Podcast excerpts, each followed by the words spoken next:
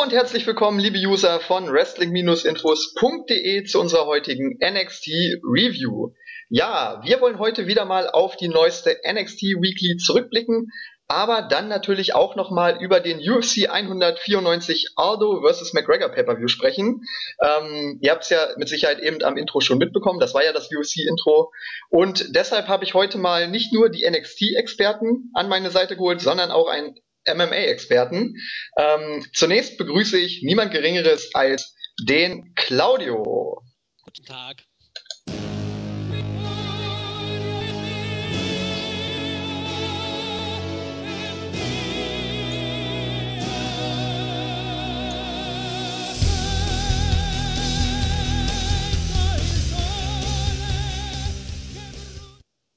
das nah? Nein. ich muss dir ganz ehrlich sagen, ich habe lange überlegt, überlegt, welche Musik ich spielen könnte, aber ich dachte, Santino Marella, dein Landsmann, das wäre doch ein Traum für dich, oder? Auch wenn er gebürtiger Kanadier ist, aber. es ist egal. Du, du, du hast gerade K-Fape gebrochen, das ist doof. Mano. Das ist mein Job. das ist dein Job, sagt er. Okay, ähm, ja, und wie gesagt, dann haben wir natürlich auch noch einen echten MMA-Experten dabei. Es ist unser Quotengrieche, der Christos. Hallo. Ja, und auch für dich habe ich eine Musik. Ähm, hey. In dieser NXT-Episode haben wir einen Rückkehrer, haben wir eine News bekommen, dass es einen Rückkehrer geben wird. Und deshalb dachte ich mir, Mensch, da du ja auch zurück hier beim Podcasten bist, spiele ich diese Musik. Sauber.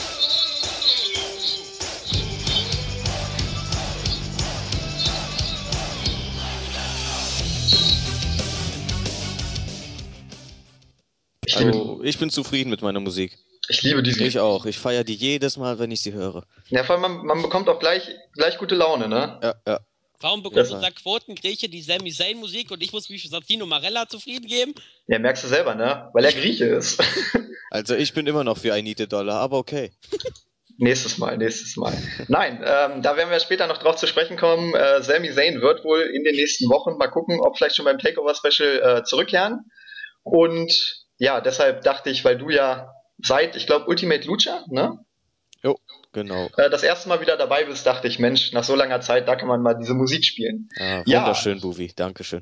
Ja, ich, dein Herz ist aufgegangen, ne? Auf jeden Fall. Okay.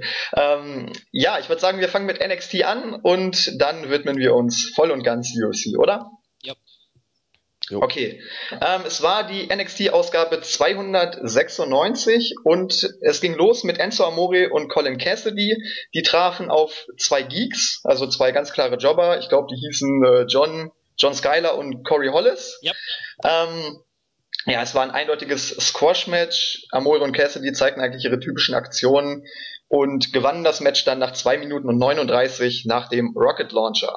Nach dem Match ähm, hielten sie noch eine Promo, kündigten an, dass sie Dorsch und Dawson, äh, Dawson die Tag Team Titel abnehmen werden und damit ist eigentlich der Aufbau für dieses Tag Team Titel Match im Bezug auf NXT Takeover beendet. Ja, das hast du eigentlich auch schon gesagt. Was eigentlich da ist nichts passiert, war halt ein Squash-Match. Was man vielleicht herausstellen sollte, Colin Cassidy hat einen echt fiesen Blick drauf, wenn er wütend ist. Also da kommt echt seine Körpergröße und Mimik, die passte da auch. Und auch Enzo Amore wollte diesmal keinen Spaß machen, sondern ernst. ja, die Promo fand ich auch recht gut. Man hat gemerkt, da ist Feuer drin in der Fehde. Man hat es innerhalb kürzester Zeit sehr persönlich gemacht. Und ja, ich erwarte mir ein hart geführtes Match bei Takeover. Ich finde es auch gut, dass man die Herausforderer so kurz vor der Veranstaltung halt nochmal wirklich sehr, sehr stark und gefährlich darstellt. Also da ist auf jeden Fall alles richtig gemacht, bookentechnisch. Ja, es, es ist eben auch sehr, sehr simpel gebuckt. Ne? Man hat hier wirklich einfach nur ein Squash-Match und danach eine einfache Promo, so sollte es sein. Also da war jetzt nichts Außergewöhnliches. Ähm, ich fand es auch gut, dass man jetzt nicht Dawson, äh, Dash und Dawson, meine Fresse, ähm, dass man die beiden, die Mechanics, so, die Mechanics, dass man die beiden nicht noch extra ähm, rausgeschickt hat. Ich fand das gut, dass man die wirklich getrennt hat voneinander. Ähm, ja, da freut man sich einfach noch mehr auf das Aufeinandertreffen, denn die Fehde zwischen den beiden Teams ist ja wirklich sehr intensiv. Und wenn die beiden jetzt rausgekommen wären, dann hätte es eigentlich auch zwangsläufig einen Brawl geben müssen und ähm, ja, eine körperliche Auseinandersetzung eine Woche vorm, vorm Pay-Per-View ist normalerweise nicht sonderlich clever. Ähm, aber es gibt ja bestimmte Shows, wo das Woche für Woche passiert. Raw. Impact. ja, ähm, ansonsten noch irgendwas zu diesem Segment von Hm, euch? Ich hätte nicht. Nee, ich hätte auch nichts zu sagen. Gut, weiter ging es backstage mit Emma und Dana Brooke. Äh, ich denke, da können wir darauf zu sprechen kommen, wenn wir gleich über das Match von Asuka sprechen. Deshalb machen wir einfach kurz weiter mit ähm, einem Promo-Video von Elias Sampson. Der hat ein bisschen Musik gespielt und ähm, ja, anscheinend wird ein inoffizielles Debüt von ihm vorbereitet. Ich meine, er war ja schon da, aber vielleicht will man ihn jetzt noch mal ein bisschen neu verpacken, um ihn dann noch mal neu ins Rennen zu schicken. Also ich weiß von Samson, habe ich mir mal letztens seine Matchstatistik angeguckt. Der war eher bei Live-Shows höchstens der, der ein paar Matches mal verloren hat, ein paar Matches mal gewonnen hat. Und irgendwann hat man ihm dann ein neues Gimmick verpasst. Da kann man mit einer Gitarre, halt wie jetzt auch. Und wahrscheinlich will man jetzt ihn aufbauen. Und ich bin mal gespannt, in welche Richtung er gehen wird. Ob es wieder ein weiteres Face sein wird oder ob wir ein neues Midcard hier kriegen.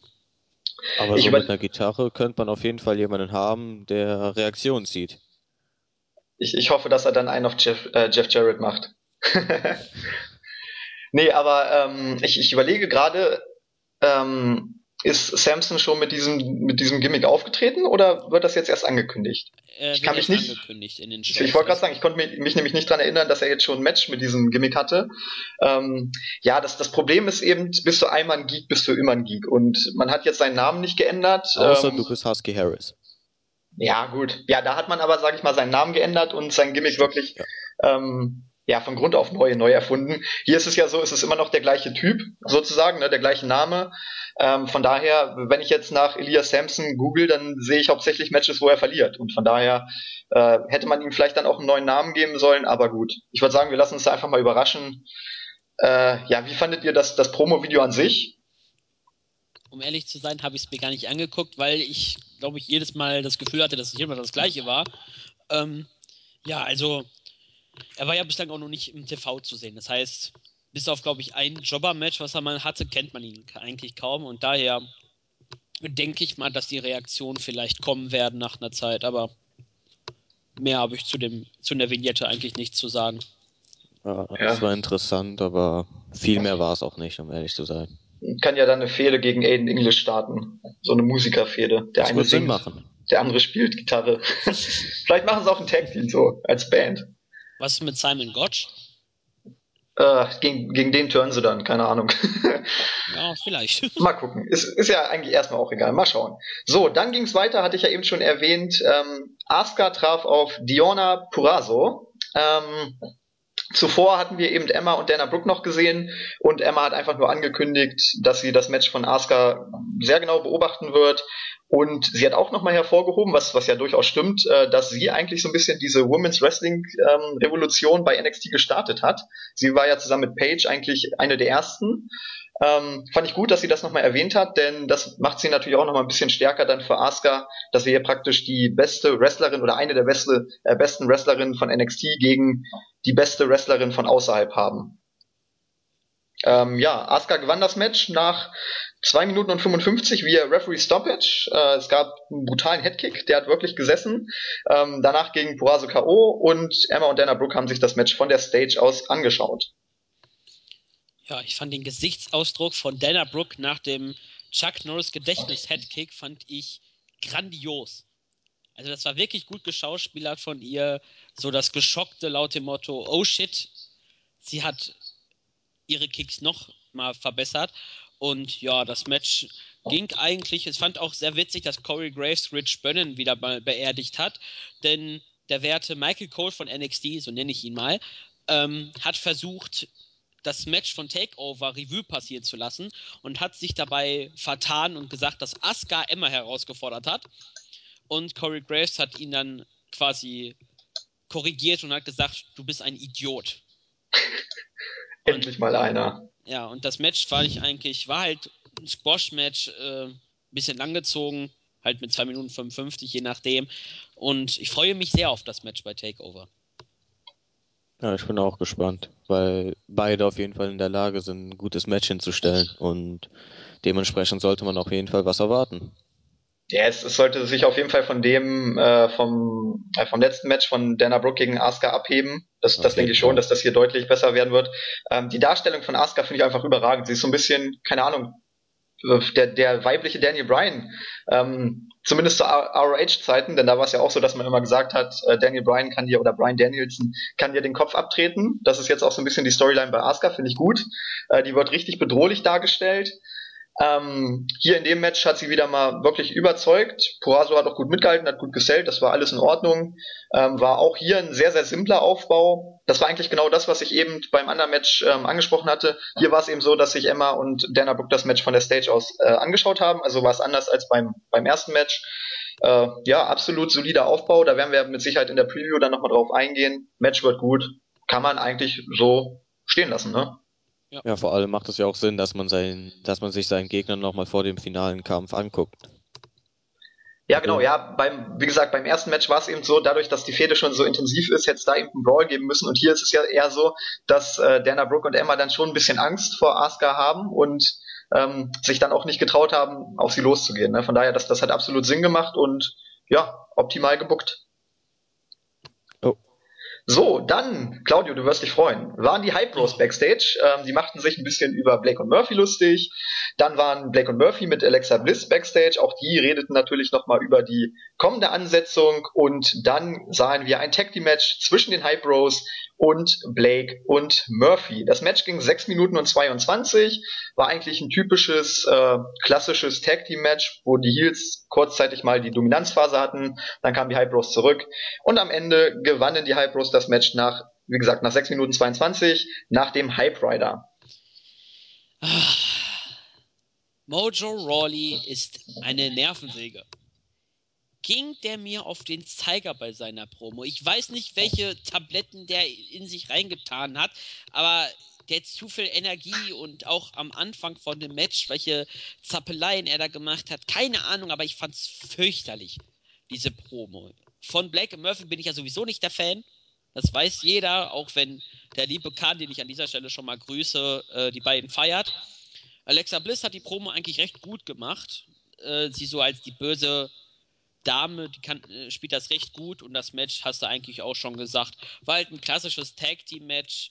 Die Fans gehen sehr steil auf die Hype Bros und ja, war jetzt kein, war ganz okay das Match. Ja, es war nichts Besonderes eigentlich, aber es sollte auch nicht allzu viel bewirken halt. Ja, ich habe selber so ein bisschen überlegt, wo das hinführen sollte. Ähm, vielleicht hat man dieses Match einfach hier gebracht, äh, um es dann nicht beim Takeover-Special bringen zu müssen, weil man hatte ja schon eine kleine Fehde. Es gab ja auch vor ein paar Wochen hier dieses äh, Six-Person-Tag-Team-Match, wo Bailey noch mit dabei war. Ähm, und somit kann man hier schon von einer kleinen Fehde sprechen. Aber dass die natürlich nicht reif für, für ein äh, Takeover-Special ist, ist klar. Von daher finde ich es find gut, dass man Ziel gebracht hat und nicht erst beim Takeover-Special, denn da hätte, glaube ich, die Crowd dann einen Fick drauf gegeben.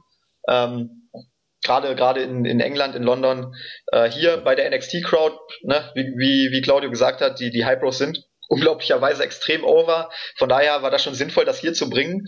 Und ähm, um das Ganze jetzt mal aus sportlicher Sicht zu sehen, mit diesem Sieg müssten die High Pros eigentlich auch ähm, ja ein Thema für den Titel sein.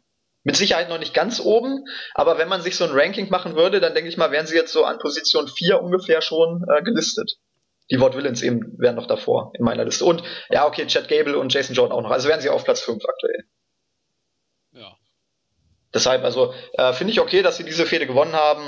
War jetzt nichts, wie gesagt, nichts, nichts Großartiges. Aber man muss ja auch die kleinen Fäden fortführen. Vor ein paar Wochen gab es ja auch äh, noch, ich weiß gar nicht mehr, mit wem das war. Oh, auf jeden Fall habe ich mich da auch tierisch drüber aufgeregt, dass es da eine belanglose Fehde gab.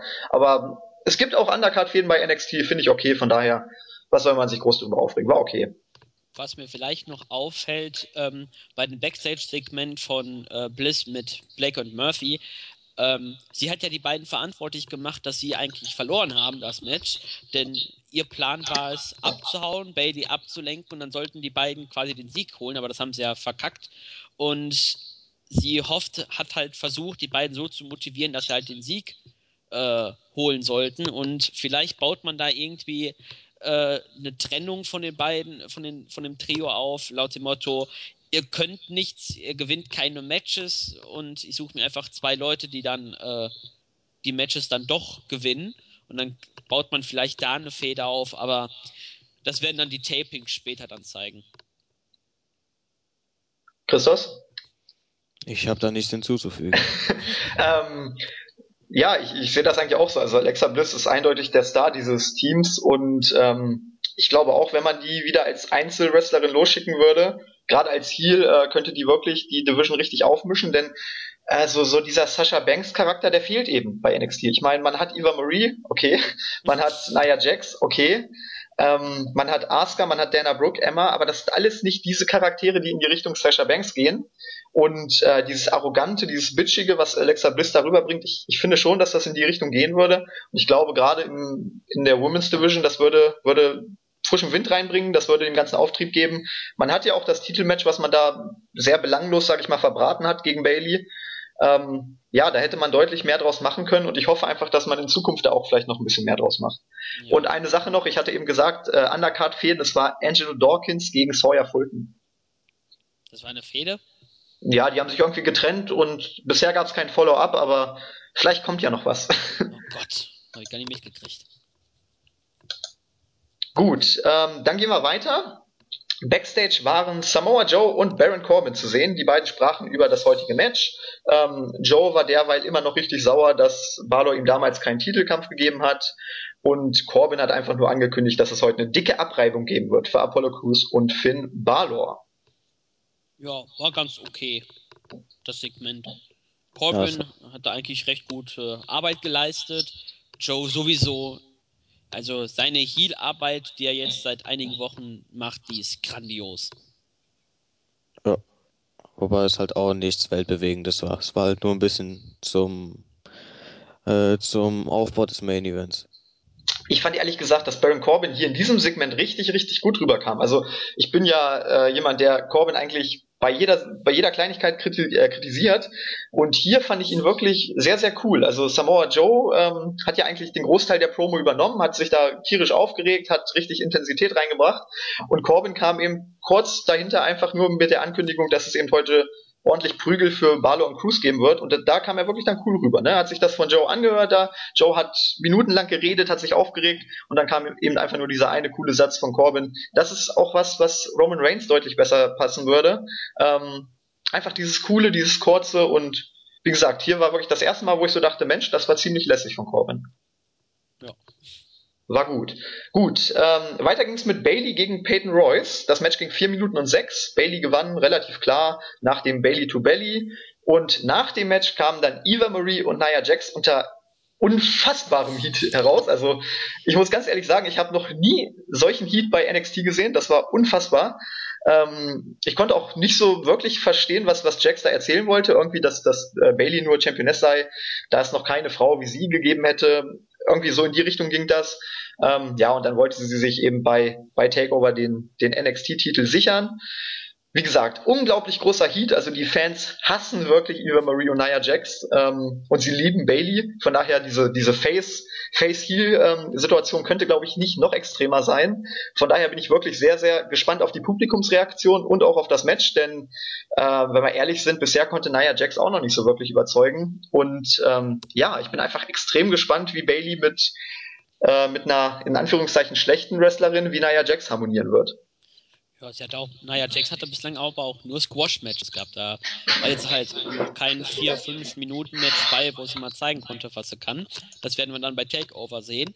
Äh, ich hatte schon mal noch mehr Heat gehabt. Und zwar, als Eva Marie herausgekommen ist und verkündet hat, dass sie das Titelmatch bekommt.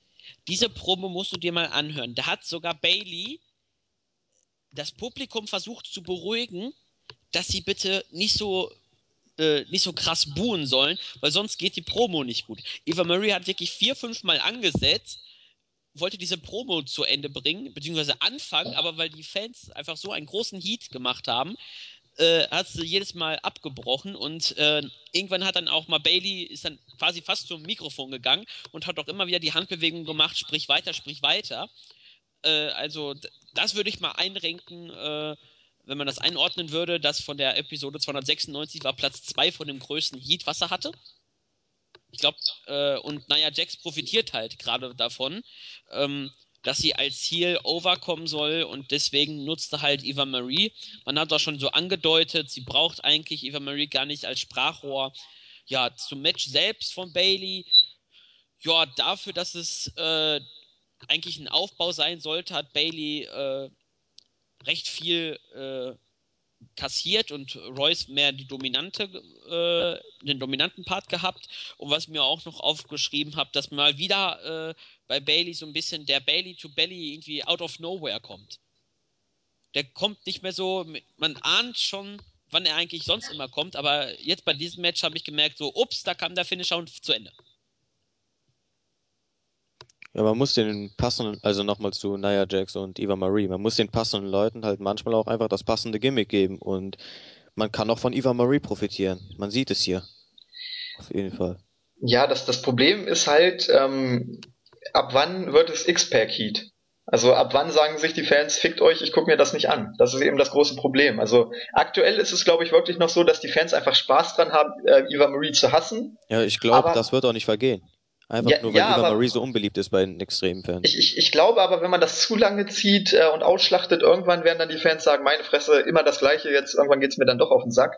Ähm, ich weiß nicht, ob das, ob das lang genug ziehen wird. Also jetzt aktuell zieht das richtig gut. Ich denke auch, da ist richtig Feuer in dem Match bei, bei Takeover. Aber ob man das dann, sage ich mal, noch weitere sechs Monate so strecken sollte, weiß ich dann nicht. Also das muss man einfach mal abwarten. Natürlich, man sollte es nicht übertreiben, aber wenn man es noch ein, zwei Monate lang zieht, denke ich nicht, dass die Fans äh, das Interesse verlieren. Ja. Ich glaube generell, dann, äh, ich glaube generell eben, dass der Heat, den Eva Marie kriegt, ich glaube, der ist noch nicht mal äh, quasi nur weil sie Heal ist. Ich glaube, das ist auch schon wirklich X-Pack Heal. Äh, X-Pack Heat. Ich glaube, die hassen sie wirklich einfach. Die wollen ja, ja auf jeden Fall. Seit sie in der WWE ist, wird sie ja schon gehasst. Und er ist ja, recht bei NXT.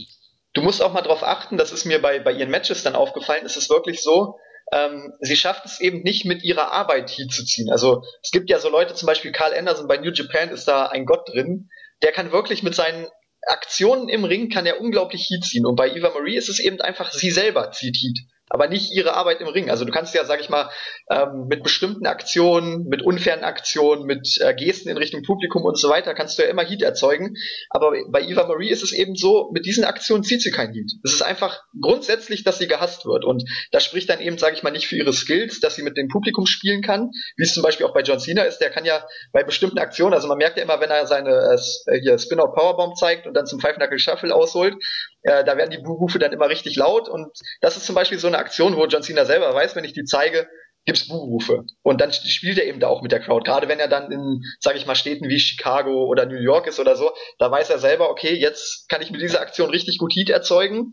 Und ähm, ja, deshalb bringt er die dann, dann natürlich auch an bestimmten Punkten.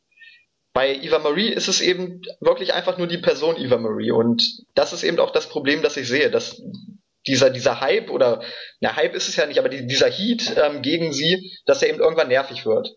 Und dass irgendwann auch die Fans dann nicht mehr so extrem darauf reagieren werden wie jetzt. Weil, ich meine, wenn du jemanden wirklich hast und nicht willst, dass er, dass er diesen Spot einnimmt, den Eva Marie einnimmt, dann irgendwann sagst du, ach fickt euch, ich buh nicht mehr. Das ist ja auch, sag ich mal, das, das Prinzip bei Roman Reigns gewesen. Irgendwann haben die Fans einfach aufgegeben, ihn zu hassen. Auch wenn es jetzt wieder ein bisschen zugenommen hat, aber das war ja gerade nach WrestleMania so. Auf der Road to WrestleMania wurde er wirklich gehasst. Und danach ging es immer weiter zurück, weil die Fans gemerkt haben, die, die halten an ihm fest, uns, un, äh, unsere Stimme ist, ist denen egal. Es macht keinen Sinn zu buhen. Und äh, genauso könnte das hier mit Eva Marie ablaufen, dass irgendwann wirklich die Reaktionen zurückgehen und ähm, ja, die, diese, die Reaktionen äh, dann nicht mehr so toll sind für sie. Oder man schreibt es aus den Show raus, wenn es dann irgendwann ja, zu das Ende geht. Auch tun. Das wäre natürlich die beste Wenn Lösung. Wenn es so extrem wird, sollte man sie einfach raus, äh, ja, aber man, man sieht ja nach wie vor in ihr das Potenzial zum Topstar. Also wenn du jemanden dann aus dem Show rausschreibst, das ist ja auch so ein Zeichen so, ja, das hat nichts gemacht, das war schlecht von uns. Ich glaube und ich glaube nicht, dass man sich eingestehen wird, dass man mit Eva Marie frei, äh, falsch lag. Wobei, wobei ich es mir bei NXT mehr vorstellen kann als im Main Roster. Ja, schon. Ja, die, die Frage ist natürlich auch, wie es jetzt in den nächsten Jahren dann mit, mit der Macht weitergeht. Ne? Also ich, ich glaube, wenn Triple H, sag ich mal, das Ruder völlig übernimmt, dann wird sich schon einiges ändern. Also ich, ich will nicht sagen, dass dann eine neue Attitude-Ära anbricht, aber ich glaube schon, dass es dann zumindest ein bisschen bergauf gehen wird. Aber das ist ja, sag ich mal, jetzt eine grundsätzliche Diskussion. Hoffen wir es mal. Ähm, ja, noch eine Sache. Äh, Claudio, du hattest gesagt, dass Peyton Royce in diesem Match sehr stark dargestellt wurde. Das, das ist mir auch aufgefallen. Also, ähm, das hat mir nicht so gefallen ich finde gerade gerade wie es bei bei Asuka oder oder auch bei Enzo Amore und Colin Cassidy war, die haben ja wirklich äh, Squash Matches gehabt und hier war es eben, sage ich mal schon ein ausgeglichenes Match, das Bailey am Ende dann clean gewinnen konnte. Und das ist ist ein Unterschied, den fand ich nicht so gut. Also ich hätte mir hier gewünscht gerade Bailey als als Championess und gerade sage ich mal mit mit dem Argument, dass sie eben auf Nia Jax trifft, die ja sage ich mal so das Monster ist, der Monster Heal, ähm, hätte ich mir hier eben wirklich eine richtig dominante und starke Performance von, von Bailey gewünscht. Schade. Ja. Gut, so, dann gab es einen Rückblick, ich hatte es ja zu Beginn schon mal angesprochen, ähm, auf die Verletzung von Sami Zayn. Der hat sie sich ja, ich glaube, im Mai war das, gegen John Cena zugezogen bei einem Match bei Monday Night Raw. Und ähm, ja, jetzt wurde seine Rückkehr angekündigt. Wann genau, wissen wir nicht. Äh, Entschuldigung? Ja. Die WWE hat, beziehungsweise ich habe das beim Wrestling Observer gelesen, äh, dass er die komplette Tour ähm, mitmacht, er wrestelt und er wird wohl auch bei Takeover sein. Also werden wir dann höchstwahrscheinlich dann Opener, wird dann wahrscheinlich das Comeback von Sami Zayn sein. Ja, okay. Aber ich sag mal so, es, ist, es wurde jetzt nicht angekündigt hier, das meine ich. Also, ja. äh, was, was Melzer berichtet, okay, aber hier in den Shows nach Storyline wurde es jetzt nicht angekündigt, sagen wir mal so. Okay. Ähm, ja, ich, ich muss aber sagen, ich fand das eigentlich richtig gut gemacht. Also das hat nochmal richtig Stimmung erzeugt. Das hat auch gezeigt, wie, wie beliebt Sami Zayn ist. Ähm, ja, das, also ich fand, das hat einfach richtig Bock äh, auf seine Rückkehr gemacht. Ja, stimme ich dir komplett zu. Und dadurch, dass man ihn halt gezeigt hat, wie er gegen John Cena gekämpft hat und dort halt auch wirklich gut mitgehalten hat, ist halt auch ziemlich stark dargestellt worden. Ja, das kommt noch dazu. Also man hat ja die, die Verletzung nochmal richtig hervorgehoben. Und ich meine, wer mit so einer Verletzung dann äh, keine Ahnung, ich glaube 20 Minuten oder so ging das Match, gegen John Cena durchhält. Äh, ja, der ist auf jeden Fall ein starker Kämpfer, um das mal so aus, aus dem K-Fape herauszusprechen. Ähm, von daher finde ich auch optimale, op, optimale Promo, gut, gut angekündigt die Rückkehr. Äh, ich bin sehr, sehr gespannt, wie Sami Zayn zurückkommen wird, denn er war ja wirklich der heißeste Act, wenn man ehrlich ist, vor seiner Verletzung. Jeder wollte ihn als Champion sehen, dann kam ihm diese Verletzung dazwischen und ja, jetzt muss man einfach gucken, wie die Fans auf ihn reagieren werden. Ich denke mal, in den ersten Wochen werden sie wieder richtig steil auf ihn gehen. Und dann ist eben auch die Frage, wie geht's mit ihm weiter, welche Storylines wird er annehmen und äh, wann kommt er leider ins Main Roster, muss man ja fast sagen. Um ehrlich zu sein, ich will Sami Zayn gar nicht im Main Roster haben. Der soll bei NXT bleiben. Dito, Dito. Ja, am Ende passiert noch was Schlimmes im Main Roster. er verliert gegen Heath Slater oder so. Das, das Duell Slater wäre doch einer, den man gegen Elias Sampson gegen, fäden lassen könnte. Ja. One-Man-Band gegen den Sänger. Wer ist die wahre One-Man-Band? Also, es hätte doch was, oder? Ey, nein, man macht 3B, natürlich. Samson, English und Slater. Also 3B 2.0. Cool. Das wär's. Das würde ich, ey, das, das wäre 10.000 Mal besser als äh, hier League of Nations oder irgend so, so ein ja. Kack. Die Geek-Parade.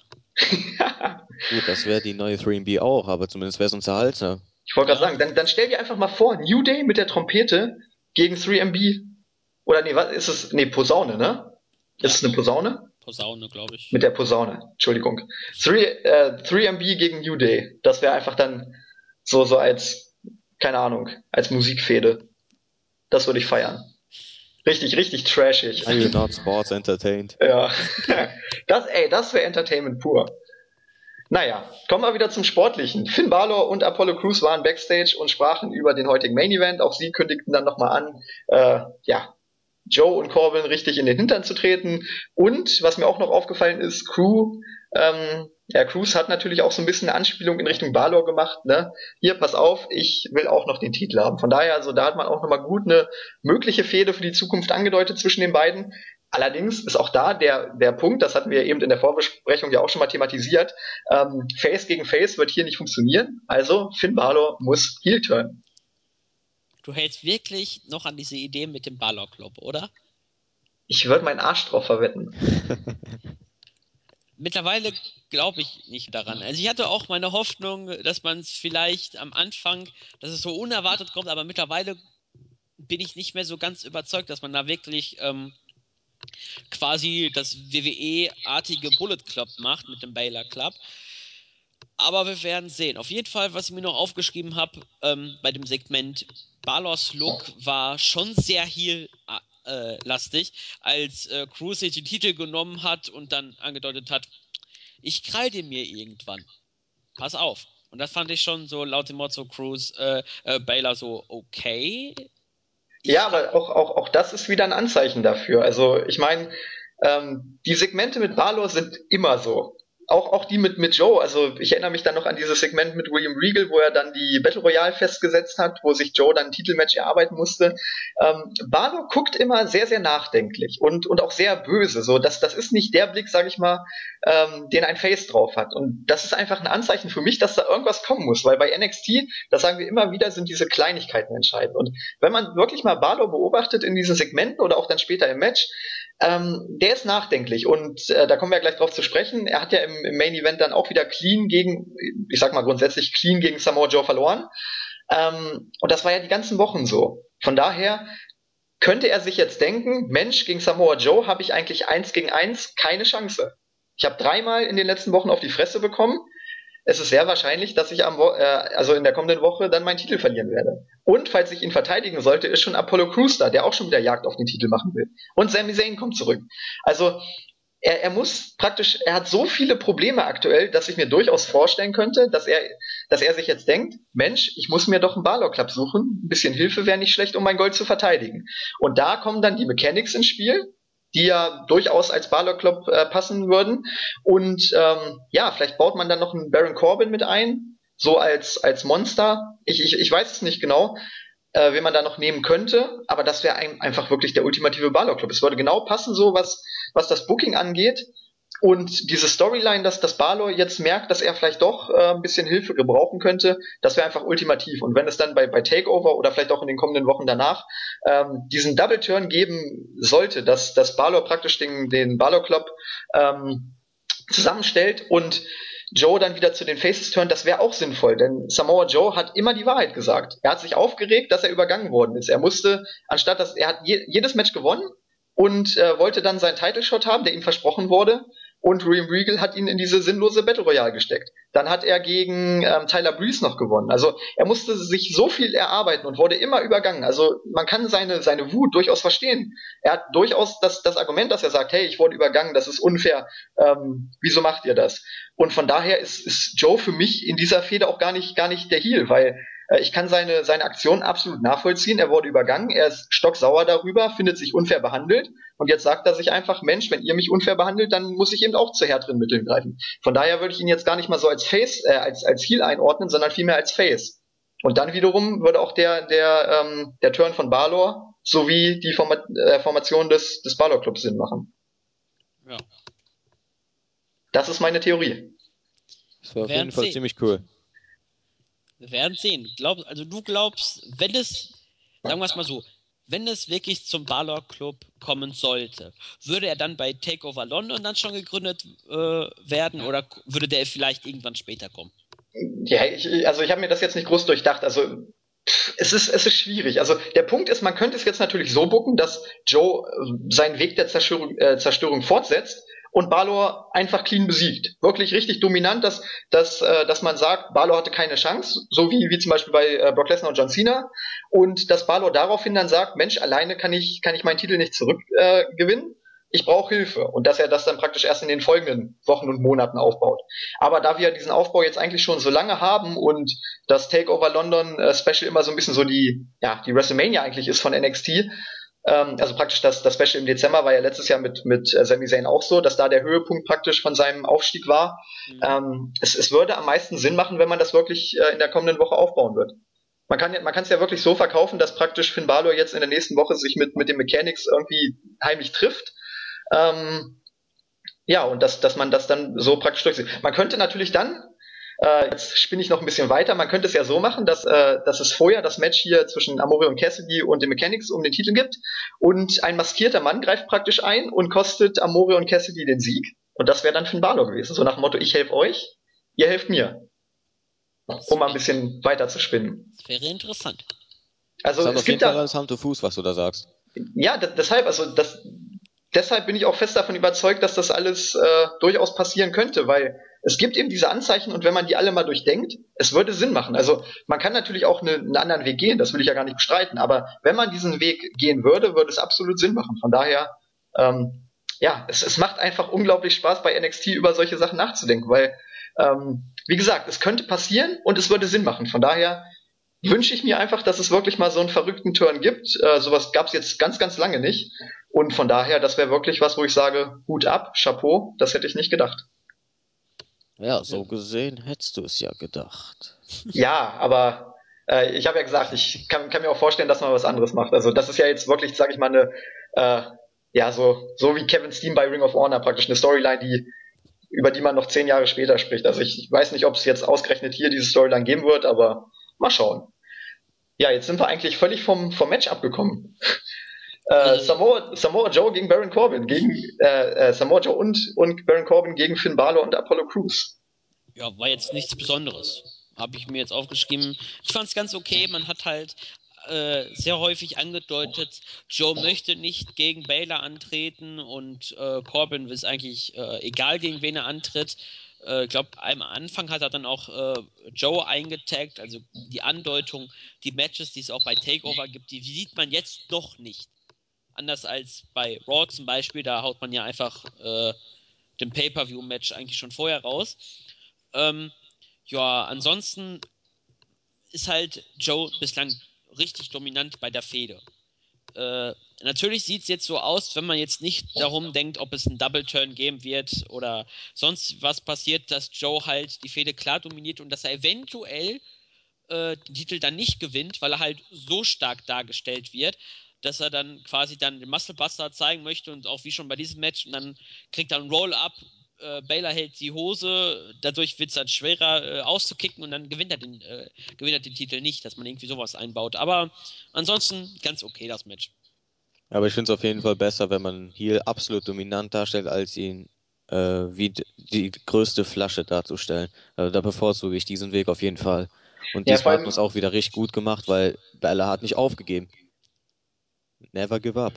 Ja, vor allem, das, das wurde ja auch im, im Board kritisiert. Äh, Grüße an den User Hurricane. Der hat sich ja aufgeregt, dass, äh, dass Champa zuletzt, also Tommaso Champa im äh, Kokina-Klatsch aufgegeben hat, also abgeklopft hat und Balor ist K.O. gegangen. Darüber hat er sich aufgeregt und ich muss ganz ehrlich sagen, äh, dem würde ich vollkommen widersprechen, denn ähm, K.O. gehen ist einfach eine Sache der Ehre. Also praktisch, wenn ich abklopfe, sage ich, bitte hör auf, ich kann nicht mehr, ich halte den Schmerz nicht mehr aus, ähm, lass mich bitte los. Wenn ich K.O. gehe, dann sage ich das nicht, sondern sage wirklich, du kannst machen, was du willst, ich gebe nicht auf. Wenn mein Körper sagt, ich kann nicht mehr, dann ist das eben so. Aber hier oben im Kopf meine Birne sagt, ich gebe niemals auf. Praktisch wie John Cena, never give up. Zumindest im Wrestling ist es so. Ja, das also deshalb kommen wir gleich. Ja, nee, deshalb, also ich fand das, fand das auch grundsätzlich gut. Ähm, ich fand es auch gut, dass man die, die Leute wirklich lange auseinandergehalten hat. Da war natürlich dann auch der Pop, als, als dann zum Beispiel äh, Corbin und Cruz dann endlich aufeinander getroffen sind und ihren Brawl durch die Halle gestartet haben. Da sind die Fans dann auch ein bisschen drauf steil Also wenn man, das, das ist ja auch eine Match-Story, das ist eine Geschichte, die da erzählt wird. Dass man versucht, etwas aufzubauen. Und das war, selbst hier in einem Match, was nicht mal sieben Minuten ging, war das zu erkennen. Und im Main Roster hast du Matches, die gehen 20 Minuten und da ist nichts zu erkennen, was man erzählen möchte. Von daher, ähm, ja, Lob an dem Main Event. Es war ein, war ein knackiger Aufbau für, für zwei Matches beim Takeover Special, für zwei große Matches. Ähm, absolut in Ordnung. Wie gesagt, das, das Finish finde ich auch gut, dass, dass äh, Barlow da nicht aufgegeben hat, sondern wirklich gesagt hat, ähm, wenn mein Körper nicht mehr mitmacht, okay. Das ist natürlich dann wieder so eine kleine Face-Aktion, aber wie gesagt, wenn, wenn meine Theorie wirklich greifen sollte, dann ist das alles egal.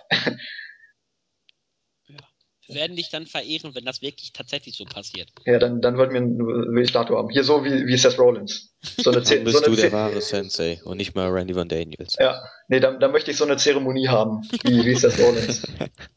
Organisieren wir dann. ähm, ja, Fazit noch kurz zur Show. Ja, war eine gute Go-Home-Show vor äh, Takeover London. Man hat alle Matches nochmal äh, in den Fokus gestellt, man hat die Matches aufgebaut, ähm, man hat die Leute aufgebaut, die da drin sind. Ähm, man hat die Fäden, wenn es halt noch ging, ein bisschen intensiver gemacht. Zum Beispiel beim Opener durch die Promo von Amore und Cassidy.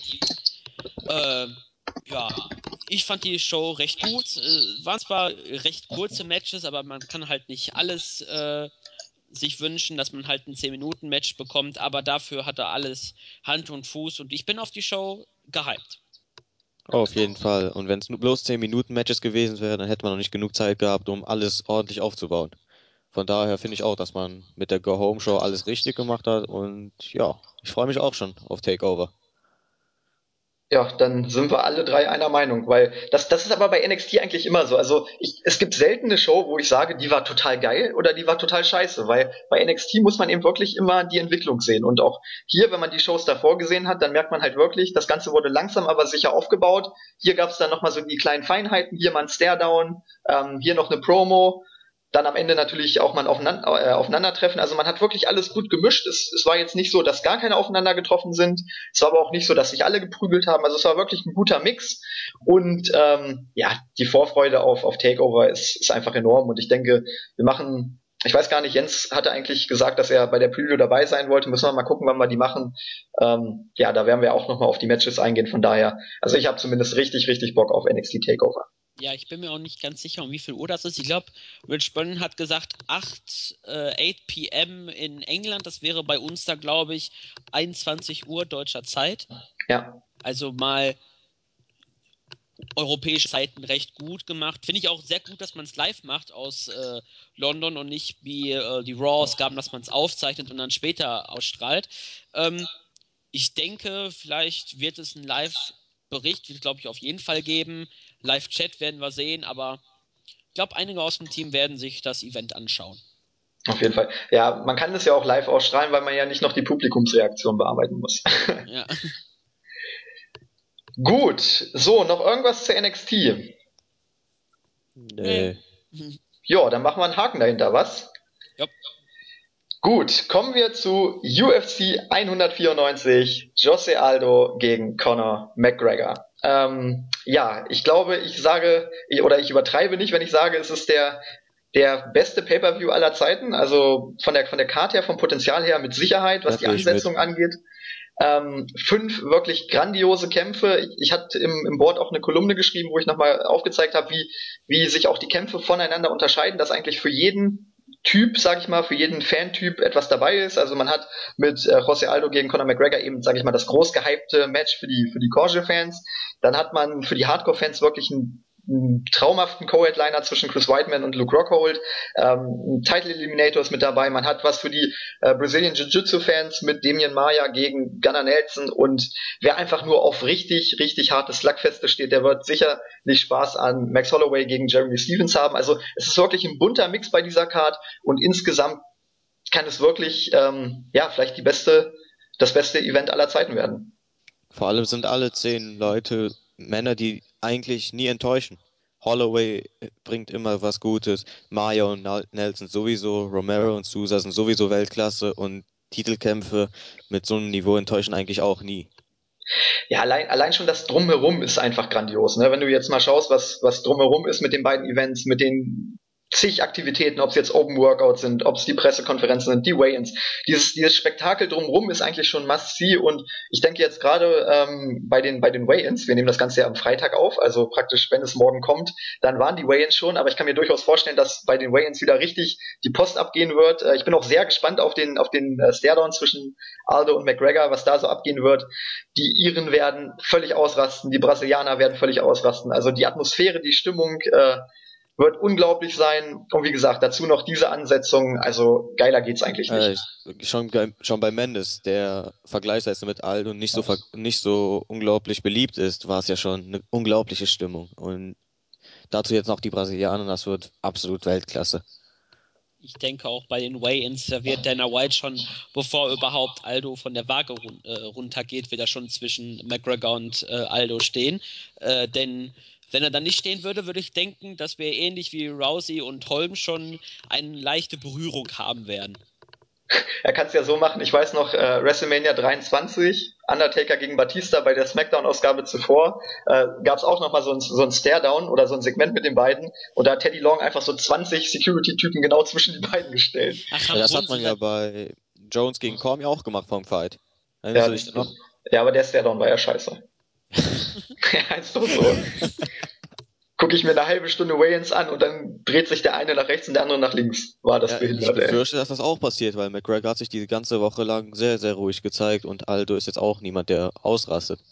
Oh, weiß ich nicht. Also beim, beim Stairdown ist nochmal was anderes, weil dann hast du praktisch deine, deine Fight-Kleidung schon an. Ne? Das, das ist nochmal eine ganz andere Atmosphäre als jetzt beim, beim Media Day, wo du im Anzug dastehst. Ähm, ich meine, gut, Jones und Cormier hat's auch nicht interessiert, aber ähm, ich, ich glaube schon, dass, dass, hier, dass es hier schon extrem zur Sache gehen wird. Ja, glaube ich auch. Ja, ähm, ich habe mir überlegt, wie wir am besten vorgehen. Ich, ich würde sagen, wir fangen von, von unten an, also mit dem Opener praktisch zwischen Max Holloway und Jeremy Stevens und gehen dann bis zum Main Event durch die jeweiligen Ansetzungen. Ähm, was habt ihr denn zu sagen zu Max Holloway gegen Jeremy Stevens? Äh, ja, also ich sehe in Max Holloway eigentlich einen künftigen UFC Featherweight Champion. Ich glaube, da sehen wir das, äh, wir drei sehen das, glaube ich, alle so oder sieht das jemand anders? Das würde ich unterschreiben, wenn Jose Aldo nicht gäbe. Ja, da gab es ja auch Andeutungen, dass er eventuell äh, nach dem Fight zurücktritt. Äh, Ja, das stimmt nicht. Dafür ist er noch zu jung. Hat er auch schon dementiert. Ja, Ja, schon vielleicht wechselt er ins Lightweight. Jetzt mit den Weigh-Ins gab es ja wieder Probleme, haben wir ja heute mitbekommen. Und vielleicht schreckt das irgendjemanden mal ab und man wechselt wieder die Gewichtsklassen. Aber dann hätte man immer noch einen Frankie Edgar da und außer Aldo sehe ich niemanden, der ihn besiegen kann. ja, wir können es ja mal kurz erwähnen. Ähm, bei One Championship, äh, das haben, die haben am Freitag, also beim, bei der Aufnahme äh, des Podcasts, gab es ein Event und ähm, ein Fighter, der ist 21 Jahre alt gewesen, ähm, der sollte für Fly, Flyweight Bout, war das glaube ich, sollte er das Gewicht cutten und er hatte sehr, pro, sehr viele Probleme, äh, war dehydriert und hat sogar glaube ich ähm, einen Hitschlag bekommen. Heat Stroke stand da drauf. Ich weiß jetzt nicht gerade die deutsche Bedeutung dafür. Ähm, und dann ist er halt nach einigen Komplikationen dann verstorben, äh, wegen dem massiven Weight Cut. Und es gibt eigentlich auch schon in Brasilien gab es, glaube ich, mal vor einigen Jahren mal so einen Fall, wo ein Fighter verstorben ist. Und vielleicht bringt es ja irgendwie ein paar Leute, wie zum Beispiel Diego Sanchez, dass man einfach nicht so einen extremen Weight Cut machen soll, weil ähm, Sanchez sah sehr dürre aus bei, dem, äh, bei seinem Ja, letzten aber Fight. Und dann hat er, glaube ich, wie viel zugenommen? 170 hat er dann beim Fight Ja, selbst gewogen. knapp 25 Pfund. Der hat einfach quasi von zwei Gewichtsklassen einfach den, äh, das Gewicht wieder drauf gehabt. Und das ist einfach nicht gut für den Körper. Und ja, dass man nur so kurz nebenbei bemerkt, dann äh, zum Fight selbst, Holloway gegen Äh, äh, darf ich kurz? Ja, Also äh, dazu noch, ähm, man muss bedenken, dass, dass in den USA halt auch nochmal andere Richtlinien gelten. Ne? Also gerade die UFC hat sich ja in den, in den letzten Monaten und, und Jahren eigentlich extrem dafür eingesetzt, dass, ähm, ja, dass der Sport sauberer wird, dass der Sport gesünder wird. Und äh, Chris Weidman war ja eigentlich auch immer jemand, der, der sehr extrem auf Weightcuts gesetzt hat als, als Wrestler. Ähm, aber er hat gesagt, dass er ich glaube, es waren sechs Tage vor dem Kampf nur 192 Pfund gewogen hat. Also praktisch sieben Kilo, äh, sieben Pfund über seinem. Und mittlerweile Gewicht soll er nicht mehr mehr 190 wiegen. Deshalb, also das ist wirklich ein klares Zeichen. Whiteman, der eigentlich immer, sage ich mal, über 200, weit über 200 Pfund äh, beim Kampf gewogen hat, ähm, sagt sich auch, Mensch, lieber gesund und ähm, dafür mehr Power haben. Das war ja, sage ich mal, auch das Problem von äh, von Brandon Barrow gegen TJ Dillashaw, dass er einfach immer extreme Probleme mit dem Gewicht hatte und deshalb dann auch die die Power nicht hatte in den späteren Runden. Ähm, Jose, nee, Jose Aldes ist glaube ich noch nicht zum Verhängnis geworden, oder? Nee, der hatte noch keine Probleme. Der hat, Aber McGregor sehe ich da problematisch, weil er sieht auch so unglaublich dehydriert aus Ja, bei ja. seinen Weigh-Ins. Ja, wobei, wobei er hat selber gesagt, dass, dass er bei diesem, bei diesem Kampf nicht so viele Probleme hatte wie beim, beim letzten Kampf. Also gegen Mendes war es wohl ziemlich extrem. Da stand der Kampf wohl kurzzeitig sogar dann auf der Kippe, weil, weil er nicht wusste, ob er das Gewicht packt. Aber ähm, ja, er hat gesagt, dass er bei diesem Kampf jetzt keine Probleme hatte, aber allein, dass er sagt, dass er nach diesem Kampf sofort ins, ins äh, Leichtgewicht hoch will, das ist eigentlich schon ein Zeichen, dass er, dass er auch hier wieder Probleme hatte, aber das will er natürlich jetzt nicht so nicht so ähm, nach außen dringen lassen, denn ich glaube, das ist gefundenes Fressen für Aldo. Und Aldo ist ja auch einer, der oft gesagt hat, dass er ins Lightweight wechseln will, weil er den Wake-Cut nicht mitmachen will. Ja, deshalb, also ähm, ich, ich bin auch gespannt, wie Johnny Hendricks dann zurückkommen wird. Äh, Kevin Gastelum hat ja zum Beispiel auch gesagt, dass er seine, seine Ernährung umgestellt hat, um einfach den, den Weight Cut zu schaffen. Also man merkt schon, es ist eine Entwicklung zu erkennen. Ähm, dennoch ist es natürlich sehr, sehr traurig, dass dann praktisch in Asien diese Entwicklung noch nicht so weit fortgeschritten ist und es dann zu so einem Fall kommt. Dennoch sollte man aber sagen, dass es eben jetzt nicht pauschal genommen werden kann. Also es ist nicht so, dass, dass bei jedem Event einer riesige Probleme mit, mit dem Weightcut hat und fast dabei stirbt. Also das ist wirklich ein Einzelfall, den es ganz, ganz selten mal gibt. Und gerade in der UFC, es gab ja auch noch nie einen Tod in der UFC, ähm, ist es einfach so, dass, dass da wirklich sehr Wert drauf gelegt wird, dass die, dass die Fighter auch gesund sind. Ja, und mittlerweile ist ja auch IV verboten. Das sind ja ähm, so Kochsalzlösungen, die ja gerne die Ringer, glaube ich, bei ihren Wettbewerben benutzt haben äh, meine ich. Ähm, die sind ja mittlerweile auch verboten. Deshalb hat auch äh, Cyborg zum Beispiel den Cut ins 100, äh, ins Bantamweight äh, nach hinten verschoben, weil sie halt gesagt hat, ich, äh, ohne IV und ohne sämtliche Mittel schaffe ich das nicht, ohne irgendwie meine Gesundheit zu gefährden. Deswegen, sie, hat ihn ganz abgebrochen jetzt. Also so ja, wie ich Sie kämpft jetzt weiter im Featherweight. Ja. Ich, weil Ronda ist eh weg. Der ich, Fight macht keinen Sinn mehr. Ja. Ich habe irgendwie gelesen oder gehört von Shannon Knapp, irgendwie, jetzt will sie den Titel verteidigen und danach soll sie nochmal versuchen, 140 zu machen. Aber. Ja, ich, ich, glaube, ich glaube, da ist auch einfach entscheidend, wie Ronda zurückkommt. Wenn Ronda jetzt nochmal glasklar gegen Holly Holm verliert, dann macht der Fight keinen Sinn mehr. Wenn sie gewinnt, okay, dann kann man sagen, Mensch, das war einfach nur ein schlechter Tag, ein schlechter Gameplan. Ähm, ist halt passiert, ne? GSP hat auch mal verloren. Aber ähm, ja, muss man einfach abwarten. Ich, ich glaube, ich glaube trotzdem nicht, dass der Kampf irgendwann noch kommen wird. Nee, Keine Ahnung, ich habe es irgendwie nicht im Gefühl. Glaube ich auch nicht mehr. Ich glaube, den, den werden wir nie sehen. Aber äh, kommen wir zurück zum Opener des Pay-per-Views. Ähm, ja, Holloway, ein Talent quasi, äh, der ist richtig gut. Ich wüsste jetzt gerade nicht aus dem Kopf heraus seinen äh, Ranking-Platz, Platz 4 oder 5. 5. Ja. 5, okay, danke. Ähm, 5 gegen 8, ne? Steven ist, glaube ich, Achter, ja. Also sieht ja schon anhand der Rankings ein Sieg für beide würde sie auf jeden Fall in den Top 5 bringen, beziehungsweise Holloway könnte ich mir sogar vorstellen, dass er dadurch mit, äh, wenn er einen eindrucksvollen Sieg feiert und, und auch je nachdem, wie Edgar gegen Mendes ausgeht, dass er vielleicht sogar in die Top 3 kommt. Und äh, Stevens, äh, der hat auf jeden Fall den Reichweitenvorteil und auch, hat auch K.O.-Power. Deswegen freue ich mich sehr auf den Fight und ich denke, dass es so auf Kleinigkeiten ankommt, wer diesen Fight äh, für sich dann entscheiden wird. Also Stevens ist auf jeden Fall Veteran, der, der kennt sich aus, der weiß, wie das alles funktioniert. Aber Holloway ist halt technisch nochmal ein Level über ihm, finde ich. Also man sieht bei Holloway, dass er nicht unnötig Energie verschwendet, dass er nicht immer alles reinsetzt in seine Schläge. Und das ist bei Stevens halt anders. Wenn der einmal einen Punch versucht, der setzt da 100% drauf. Ja. das wird, glaube ich, ein Unterschied sein in dem Fight. Und deswegen tippe ich auch auf Holloway. Der ist einfach technischer, er wird, er wird seine Schläge aussuchen und nicht einfach wild draufgehen. Ja, zumal im MMA-Sport ist es ja immer so, dass das große Thema ist das Lösen von Problemen. Also es geht ja im Grunde genommen einfach darum, du musst den Gegner analysieren und verstehen und wissen, wie du die, äh, die Aktion dein, deines Gegners irgendwie neutralisieren kannst und dabei eben deine eigenen Stärken durchbringen kannst. Und ich glaube einfach, Stevens ist, ist ähm, eher auf den, auf den Stand ausgelegt als Holloway. Also äh, wenn Holloway den Kampf wirklich auf den Boden bringen kann, dann hat er auf jeden Fall gute Chancen, weil da sehe ich Stevens einfach nicht so stark. Im, im Stand ist alles möglich, wie du gesagt hast. Selbst wenn, wenn Hollow, äh, Holloway technischer sein sollte, äh, Stevens hat wirklich die Power, um da einen Punch zu landen und das ist dann der K.O. Also das ist ja. Das war ja auch schon bei Bermudes so. Genau, das war also technisch also, besser, aber schlussendlich ja. hat es für Stevens gereicht. Deshalb, also im Stand würde ich, würde ich wirklich sagen, das ist ein Federgewichtsfeuerwerk allererster Klasse, wo beide wirklich mit einem Punch äh, das Ding gewinnen können. Ähm, am Boden sehe ich Holloway schon vorn, aber es ist trotzdem wirklich ein richtig, richtig interessanter Kampf. Es wird richtig unterhaltsam, es wird zur Sache gehen. Ähm, ich glaube aber auch, dass Holloway das Ding am Ende schaukeln wird, weil er einfach vielseitiger ist, wie wir bereits angesprochen haben. Und vor allem hat er auch ein mega gutes äh, Kinn. Ja. Der kann, er hat drei Runden gegen McGregor geschafft, der ja einer der kräftigsten Leute ist der Division. Wobei man da auch sagen muss, äh, McGregor hatte ja einen Kreuzbandriss im Kampf dann erlitten. Ja gut, das hat ja nichts mit seiner Linken zu tun. Das ist richtig, aber ja, kommen wir nachher noch drauf. Das, das hebe ich mir für nachher auf. Ähm, ich würde sagen, wir machen erstmal weiter mit Damian Maya gegen Gunnar Nelson im Weltergewicht. Ja, der Fight wird auch oh. sehr interessant. Christos freut sich schon. Oh.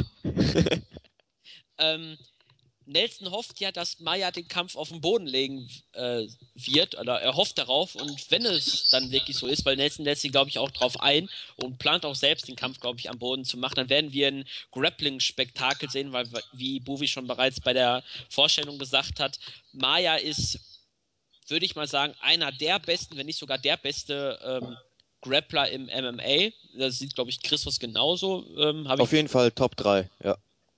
Auf jeden Fall ist er sehr technisch versiert. versiert. Er ist auf jeden Fall einer der besten, auch wenn er sehr erfahren ist und auch nicht mal der Jüngste ist. Aber Gunnar Nelson hat auch zum Beispiel, ähm, muss ich gucken, äh, hat auch ein sehr starkes BJJ. Natürlich Maya ist natürlich der Erfahrener, der glaube ich den dritten oder vierten äh, Degree, glaube ich sogar im BJJ. Ähm, ja, den vierten.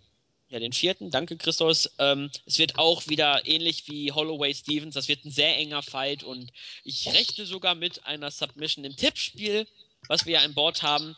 Habe ich ja auf einen Submission-Sieg von Nelson getippt und mittlerweile habe ich irgendwie das Gefühl, dass das äh, ein Bauchgefühl war, womit ich falsch lag und ich denke mittlerweile, dass Maya den Kampf gewinnen wird. Ja, ich habe dir ja gesagt, wenn Nelson tatsächlich durch Submission gewinnt, dann gebe ich dir was aus. Also daran glaube ich wirklich gar nicht.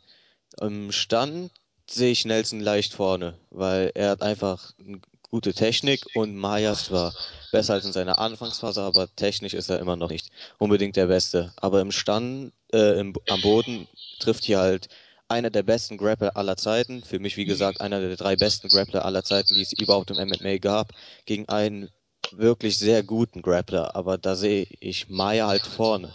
Die Sache ist halt, eine Submission äh, durchzubringen, ist viel schwieriger als eine zu verteidigen. Dadurch denke ich auch nicht, dass es zu einer Submission gibt. Es wird viele Scrambles geben, es wird sicherlich einige Versuche geben, aber ich weiß nicht, ob es tatsächlich auch zu einer Submission kommen wird, also zum Submission-Erfolg. Ich finde, man sollte den Stand von den beiden nicht unterschätzen. Also Gunnar Nelson hat ja gegen Brandon Thatch äh, ge gezeigt, dass er gute Power besitzt, dass er auch sauberes Striking besitzt. Ich meine, der Typ trainiert mit Conor McGregor, also da muss schon was dahinter stecken. Ähm, zudem muss man bedenken, dass, dass äh, Thatch damals auch eine, eine größere Reichweite hatte. Also eigentlich war das im Stand ein super schwieriges Matchup für, für Nelson und der hat sich da wirklich grandios geschlagen, hat da den Knockdown äh, ausgeführt und darüber ja dann erst sein, sein Grappling etabliert. Also es war ja nicht mal ein Takedown, mit dem er den Kampf auf den Boden gebracht hat. Ähm, und Damien Maya sehe ich auch deutlich stärker. Ich meine, der hat mal gegen Chris Whiteman drei Runden überlebt im Stand. Also das darf ja, man ja auch nicht überschätzen. McDonald war auch nicht so schlecht. Das darf man auch Deshalb, also ich, ich finde schon, dass das klar, man, man sagt immer beides super, super Grappler, aber ich finde im, im Stand sind die beiden auch absolut nicht schlecht. Natürlich ist das jetzt kein, kein Striking-Festival aller Holloway gegen Stevens, ähm, aber ich glaube schon, dass, dass der Stand ein Faktor sein könnte. Gerade bei Nelson mit seiner Power, es kann, ich kann mir durchaus vorstellen, dass er sich sagt, hey, ich halte den Kampf im Stand und wenn ich, wenn ich es schaffe, Maya irgendwie zu rocken, dann setze ich auf mein Grappling. Eben wie, wie gegen Brandon Thatch. Von daher, ähm, kann ich mir durchaus vorstellen, dass, dass Nelson da ein bisschen, ein bisschen flexibler ist. Maya wird mit Sicherheit voll auf den Takedown gehen. Ähm, er hat, glaube ich, mit die beste Top-Position, die es, die es gibt im, im MMA. Der kann ja aus jeder Situation irgendwie eine Submission ansetzen, von daher ähm, sollte er durchaus auf das Grappling aus sein, aber gerade Gunnar Nelson sehe ich eben äh, vielseitiger. Von daher kann ich mir vorstellen, dass, dass Nelson versucht, den Kampf im Stand zu dominieren und dann eben über Knockdowns irgendwie sein Grappling ins Spiel zu bringen. Ähm, ja, er muss eben nur irgendwie die Takedowns verteidigen von Damien Maya. Und das ist eben das große da Problem. Ist das große Problem. Genau. Weil denn, Maya war ja früher ein Middleweight und dort hat er auch permanent die viel schwereren Jungs runterbekommen. Also das ist ja, das, das ist nämlich der Punkt. Wenn, wenn Damien Maya sagt, ich, ich nehme dich runter, das ist ähnlich wie, wie mit Frankie Edgar. Wenn der sagt, ich bringe dich auf den Boden, da kannst du machen, was du willst, da kannst du weglaufen, wie du willst, der, irgendwann kriegt er dich und irgendwann landest du dann auf dem Boden. Also das wird eben das große Problem sein. Dann muss Gunnar Nelson eben wirklich mal zeigen, was er vom Rücken aus kann. Von oben gegen Brandon Thatch sah das wirklich richtig, richtig gut aus. Aber so seine Guard, ähm, ja, müssen wir mal gucken, was er da so gegen einen Top-Grappler wie Maya leisten kann. Ich frage mich ja wirklich, wo hat Gunnar Nelson dieses BJJ her? Ich meine, er kommt aus Island, dort lebt kein Weltklasse-Grappler. Ich kann es mir echt nicht erklären, wo er dieses Talent her hat. Das ist unglaublich. Muss mal kurz sein Camp durchforsten. Mach mal kurz weiter. Ja, und noch ein Faktor in diesem Fight, den ich nennen wollte. Katal Pendred. Bitte? Katal Pendred. Oh. Spaß. Nein, aber ähm, ja, in seinem Camp ist jetzt auch kein herausragender Grappler, also. Nee. Aber nee. ich habe gerade einen Artikel gefunden, wo, äh, wo drauf steht, wo er den Black Belt hat, und zwar im BJJ unter Renzo Gracie. Ah, okay, aber bei den Gracies, ja, okay, das macht Sinn. Das aber macht trotzdem, Sinn. irgendwie muss er ja drauf gekommen sein. Ja, er hat, ähm, er hat auch einen schwarzen Gürtel im Karate, äh, ne? Karate. Ähm, und ich würde einfach auch mal, auch mal generell sagen, ich glaube, Nelson kann man sagen, gehört zu den besten Europäern, die es im MMA gibt, neben den Briten. Äh, aber er ist auf jeden Fall einer der besten europäischen Fighter, die es aktuell in der UFC gibt. Und im Ranking steht er ja auf Platz 12, Maya auf Platz 6 und ähm, auf jeden Fall wird ein Sieg Nelson in die Top 10 bringen, locker und Maya vielleicht nochmal mit einem Sieg, dass er vielleicht nochmal in Richtung Titelmatch schielen darf, aber äh, ich weiß nicht, wie ihr das seht, aber ich glaube, Ja, ich Maya- glaube, wenn Maya gewinnen sollte, könnte er in einem Teil Eliminator stehen. Entweder gegen äh, Johnny Hendricks oder irgendwann mal gegen Matt Brown. Das wäre Und- eine Möglichkeit. Und Maya ist so einer, der, dem traue ich es zu, zum einen Robbie Lawler auf den Boden zu bekommen. Und Lawler hat eben nicht die beste Submission-Defense. Und Maya traue ich es eben zu, dass er tatsächlich mal Robbie Lawler zur Aufgabe bringen kann. Wenn Robbie Lawler seinen Titel verteidigt. Das ist natürlich Ja, auch. davon gehe ich mal aus. Ja, ich, ich freue mich schon auf den Fight gegen Ja, ich auch. Kampftechnisch wird das einer der besten des Jahres. Und Ja. das sage ich, obwohl es eher am 2. Januar ist. Ja. Haben wir auf jeden Fall schon mal einen sehr starken Fight im Jahr 2016. Darauf können wir uns schon mal einstellen. Ähm, Frage an Bovi, wie sieht's bei dir aus? Ähm, ja, ich, ich hatte es ja eben schon gesagt. Also ich sehe Gunnar Nelson flexibler. Er kann mit Sicherheit äh, unterschiedliche Strategien anwenden, aber dennoch gehe ich mit Damien Maya mit. Also es ist einfach so, jeder weiß, was Damien Maya macht, aber es kann einfach keiner verhindern. Und ich, ich glaube einfach nicht, dass Gunnar Nelson in der Lage sein sollte, äh, das zu verhindern, was, was äh, zum Beispiel nicht mal ein Chris Whiteman verhindern konnte. Von daher müssen wir mal gucken. Ja. Jo. Gut, ähm, dann kommen wir zum dritten Kampf des Abends und das ist wirklich ein absoluter Knaller. Also wenn man überlegt, wie lange dieser Kampf eigentlich schon äh, versucht wurde zusammenzustellen, dann kann man wirklich sagen, hier kommt es endlich zum Superduell zwischen Ronaldo, Jacare Souza und Joel Romero. Ähm, ja, also auf jeden Fall müssen wir erstmal vorneweg sagen, ähm, ich schau, schaue gerade nochmal nach. Also der erste Kampf, Ansetzung, sollte am 28. Februar diesen Jahres bei UFC 184 sein. Dann hatte aber, äh, musste Sousa den Kampf absagen. Dann hat man ihn äh, im April äh, nochmal neu angesetzt. Dort hat dann Romero ähm, sich dann verletzt und wurde durch Chris Camozzi ersetzt, der dann äh, in der ersten Runde keine Chance hatte gegen ähm, Jacare und man muss ganz ehrlich sagen, Jacare ist sogar mein Favorit leicht bei diesem Fight, denn einfach sein BJJ ist einfach Weltklasse. Der ist ja sehr dekoriert, was ähm, das Brazilian Jiu-Jitsu oder allgemein das Grappling oder Submission Wrestling äh, betrifft.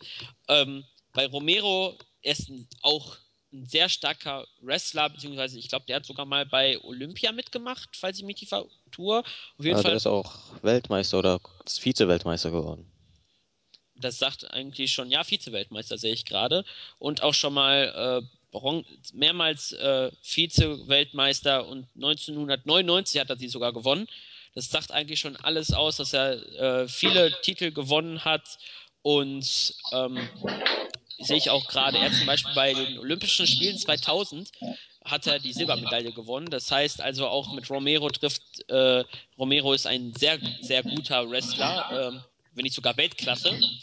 Ähm, er hat außerdem auch noch nicht nur, dass er ein sehr starker Ringer ist, beziehungsweise ein Wrestler, er hat auch verdammt äh, große K.O.-Power. Und ähm, ein Vor Nachteil für Jacare wird sein, dass er in den Nahkampf muss, durch den äh, Reichweitenvorteil von äh, Romero. Aber ich denke dennoch, dass äh, Jacare sich den Titel holen wird, äh, den Titel, den Titelshot dann holen wird, wenn er den Kampf gewinnt, weil das ein Title Eliminator ist. Und ich freue mich dann schon sehr auf den Fight äh, Sousa gegen den künftigen Champion. Äh, Ich sehe hier, ich sehe es ein bisschen anders. Ich sehe Romero vorne, weil du hast dann gesagt, äh, Jacare hat eins der besten BJJ-Games im ganzen MMA. Er ist wohl neben Damien Maya momentan auch der Beste.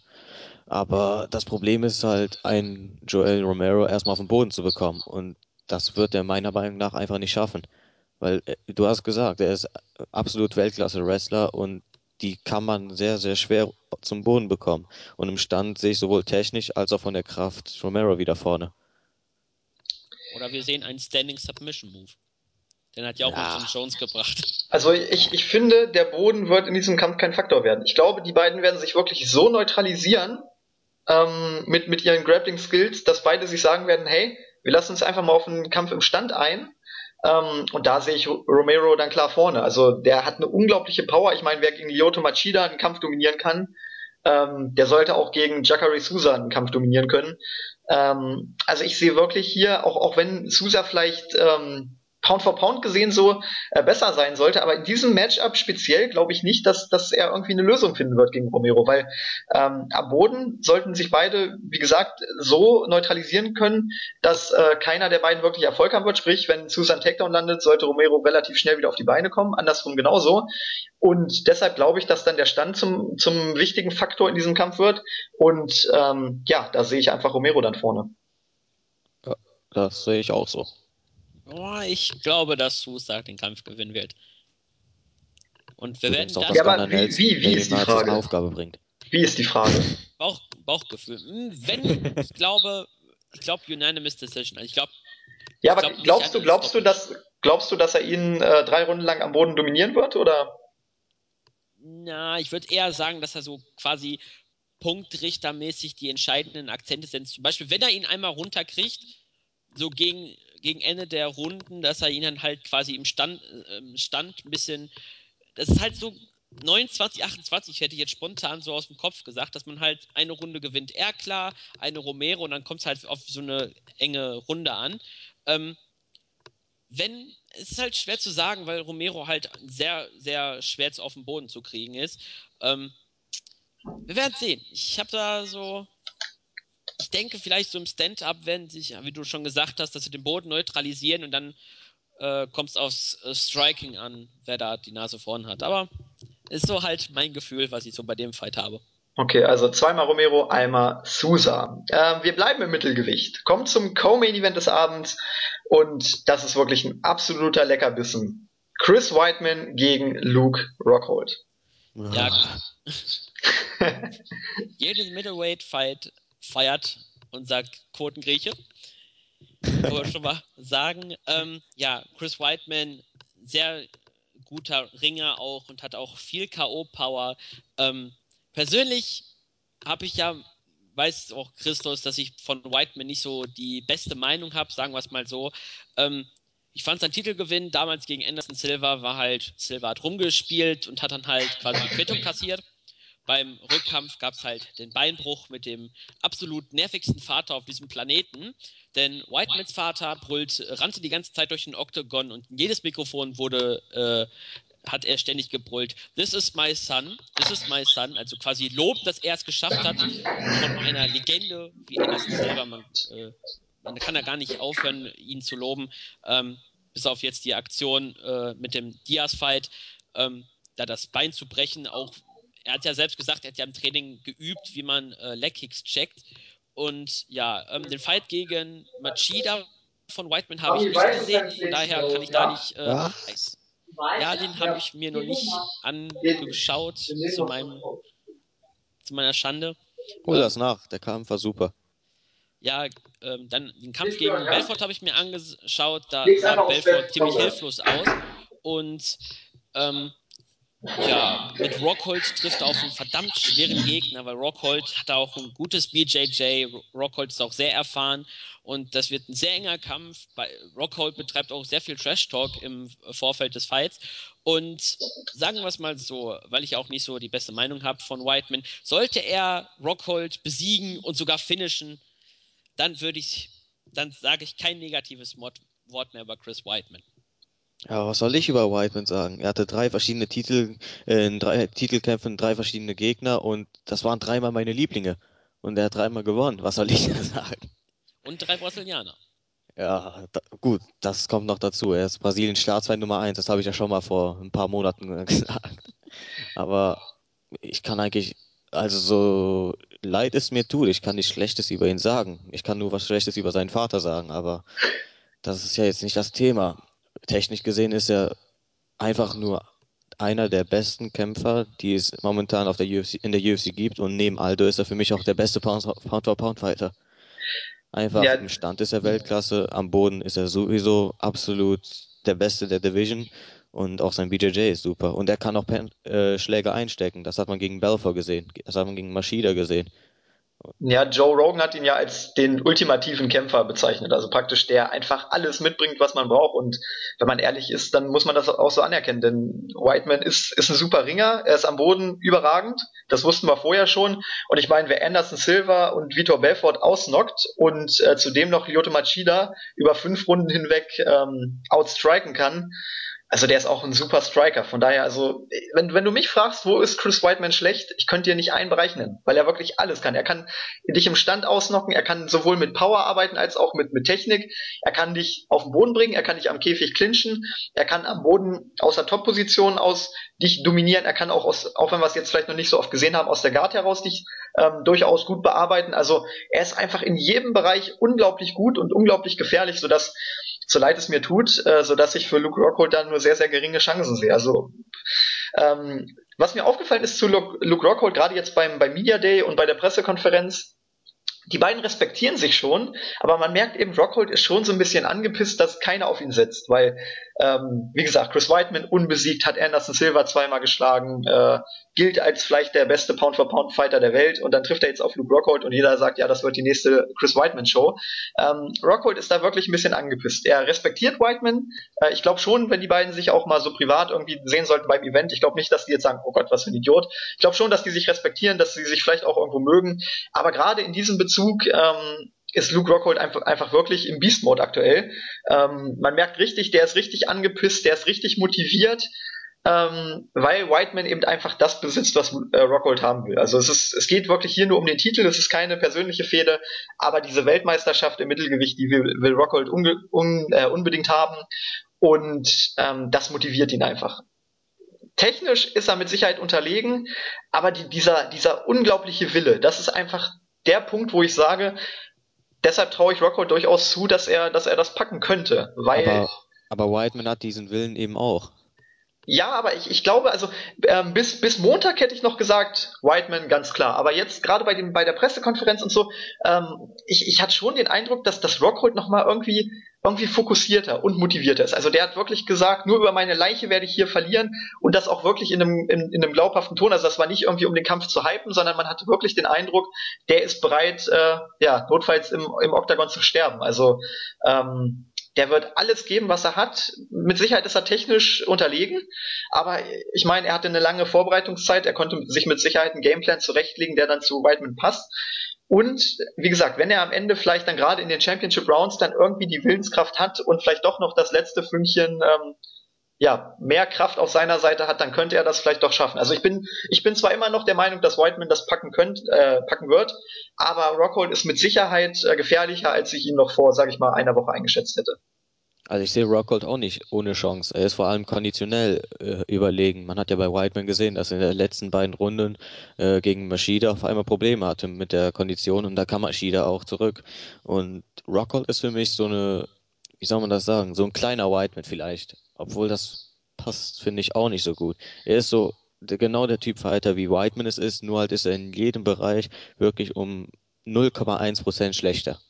Ja. Also finde ich. Ja. Und Whiteman hat halt diesen Vorteil im Stand, dass er Druck macht. Der kann, da kann Rockhold nicht seine unorthodoxen Kicks zeigen. Und das ist eben der Vorteil von Rockhold, dass er nicht so berechenbar ist wie Whiteman.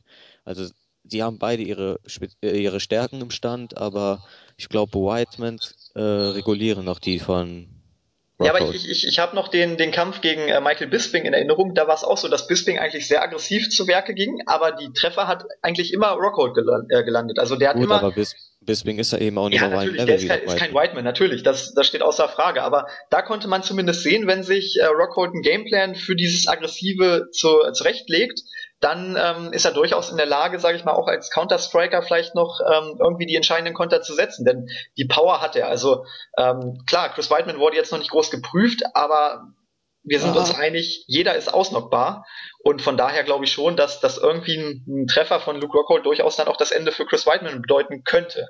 Ob es so kommt, das bezweifle ich, aber zumindest ist die Möglichkeit da, dass sich jetzt äh, Luke Rockhold da nicht nicht jegliche Chance absprechen würde. Ich denke auf jeden Fall, dass es über die volle Distanz gehen wird. Also ich sehe keinen den anderen ausnocken. Whiteman hat gegen Maschida und gegen Belfort zehn Schläge voll auf die Fresse bekommen, ist stehen geblieben. Rockhold hat sowieso ein gutes Kinn. Gegen Belfort ist jetzt mal eine Ausnahme, weil besser konnte diesen Kick auch einfach nicht landen. Aber ich glaube, dass Whiteman die ersten drei Runden gewinnen wird und Rockhold dann in den letzten zwei Runden komplett aufdrehen wird und nochmal alles versuchen wird, aber dann wird schlussendlich 3-2 Whiteman stehen und er wird den Titel verteidigen. So denke ich zumindest. Ja. Claudio? Ähm, ja, also ich habe euch beiden da schön äh, zugehört. Ähm, ich glaube, ihr habt das auch schon gesagt, dass Whiteman so, gegen, äh, so in die Championship Rounds ein bisschen konditionell Schwierigkeiten hat. Also, wenn es Rockhold schaffen könnte, Whiteman äh, zu besiegen, dann muss er ihm, wenn eine Runde von den ersten drei wegnehmen oder wenn er ihn finishen möchte, dann glaube ich dann halt, wie er schon gesagt hat, Runde 4, Runde 5 könnte es dann passieren. Ja, aber ich, äh, ich sehe beide auf Augenhöhe, aber es sind halt so die technischen, habt ihr ja auch schon aufgezählt, dass Rockhold so in jedem Bereich so ein bisschen unterlegen ist. Aber ich würde sagen, das ist ein sehr enger Fight und mich würde sogar nicht wundern, wenn wir vielleicht sogar, je nachdem wie der Kampf verlaufen wird, dass wir sogar einen Draw sehen. Also ein Unentschieden. Das könnte auch, das könnte auch passieren, wer weiß. Ja. Schlussendlich werden es die Kleinigkeiten ausmachen. Ja, aber das, das ist ja bei jedem Fight so. Also, wenn wir jetzt alle Kämpfe durchgehen, ich meine, haben wir bei Max Holloway gegen Jeremy Stevens ganz klar gesagt, der wird gewinnen? Nein. Haben wir bei Damien Maya gegen Gunnar Nelson ganz klar gesagt, Maya wird gewinnen? Nein. Haben wir bei Sousa gegen Romero gesagt, Romero wird ganz klar gewinnen? Nein. Also, es sind immer die, die, es sind, das, das spricht ja auch für die Qualität dieser Karte. Es sind immer die Kleinigkeiten, die, äh, die einen Kampf entscheiden werden.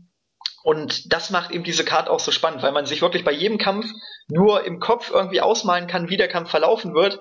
Aber es ist eigentlich alles offen und das macht es eben auch so interessant, darüber zu spekulieren, wie es laufen könnte. Aber wir wissen ja alle, am Ende kommt es dann doch anders, als man denkt. Genau. Ja. Bestes Beispiel: Ronda Rousey verliert gegen Holly Holm. Hey, das habe ich getötet. Christoph hat es vorausgesagt. Ich habe es vorausgesagt.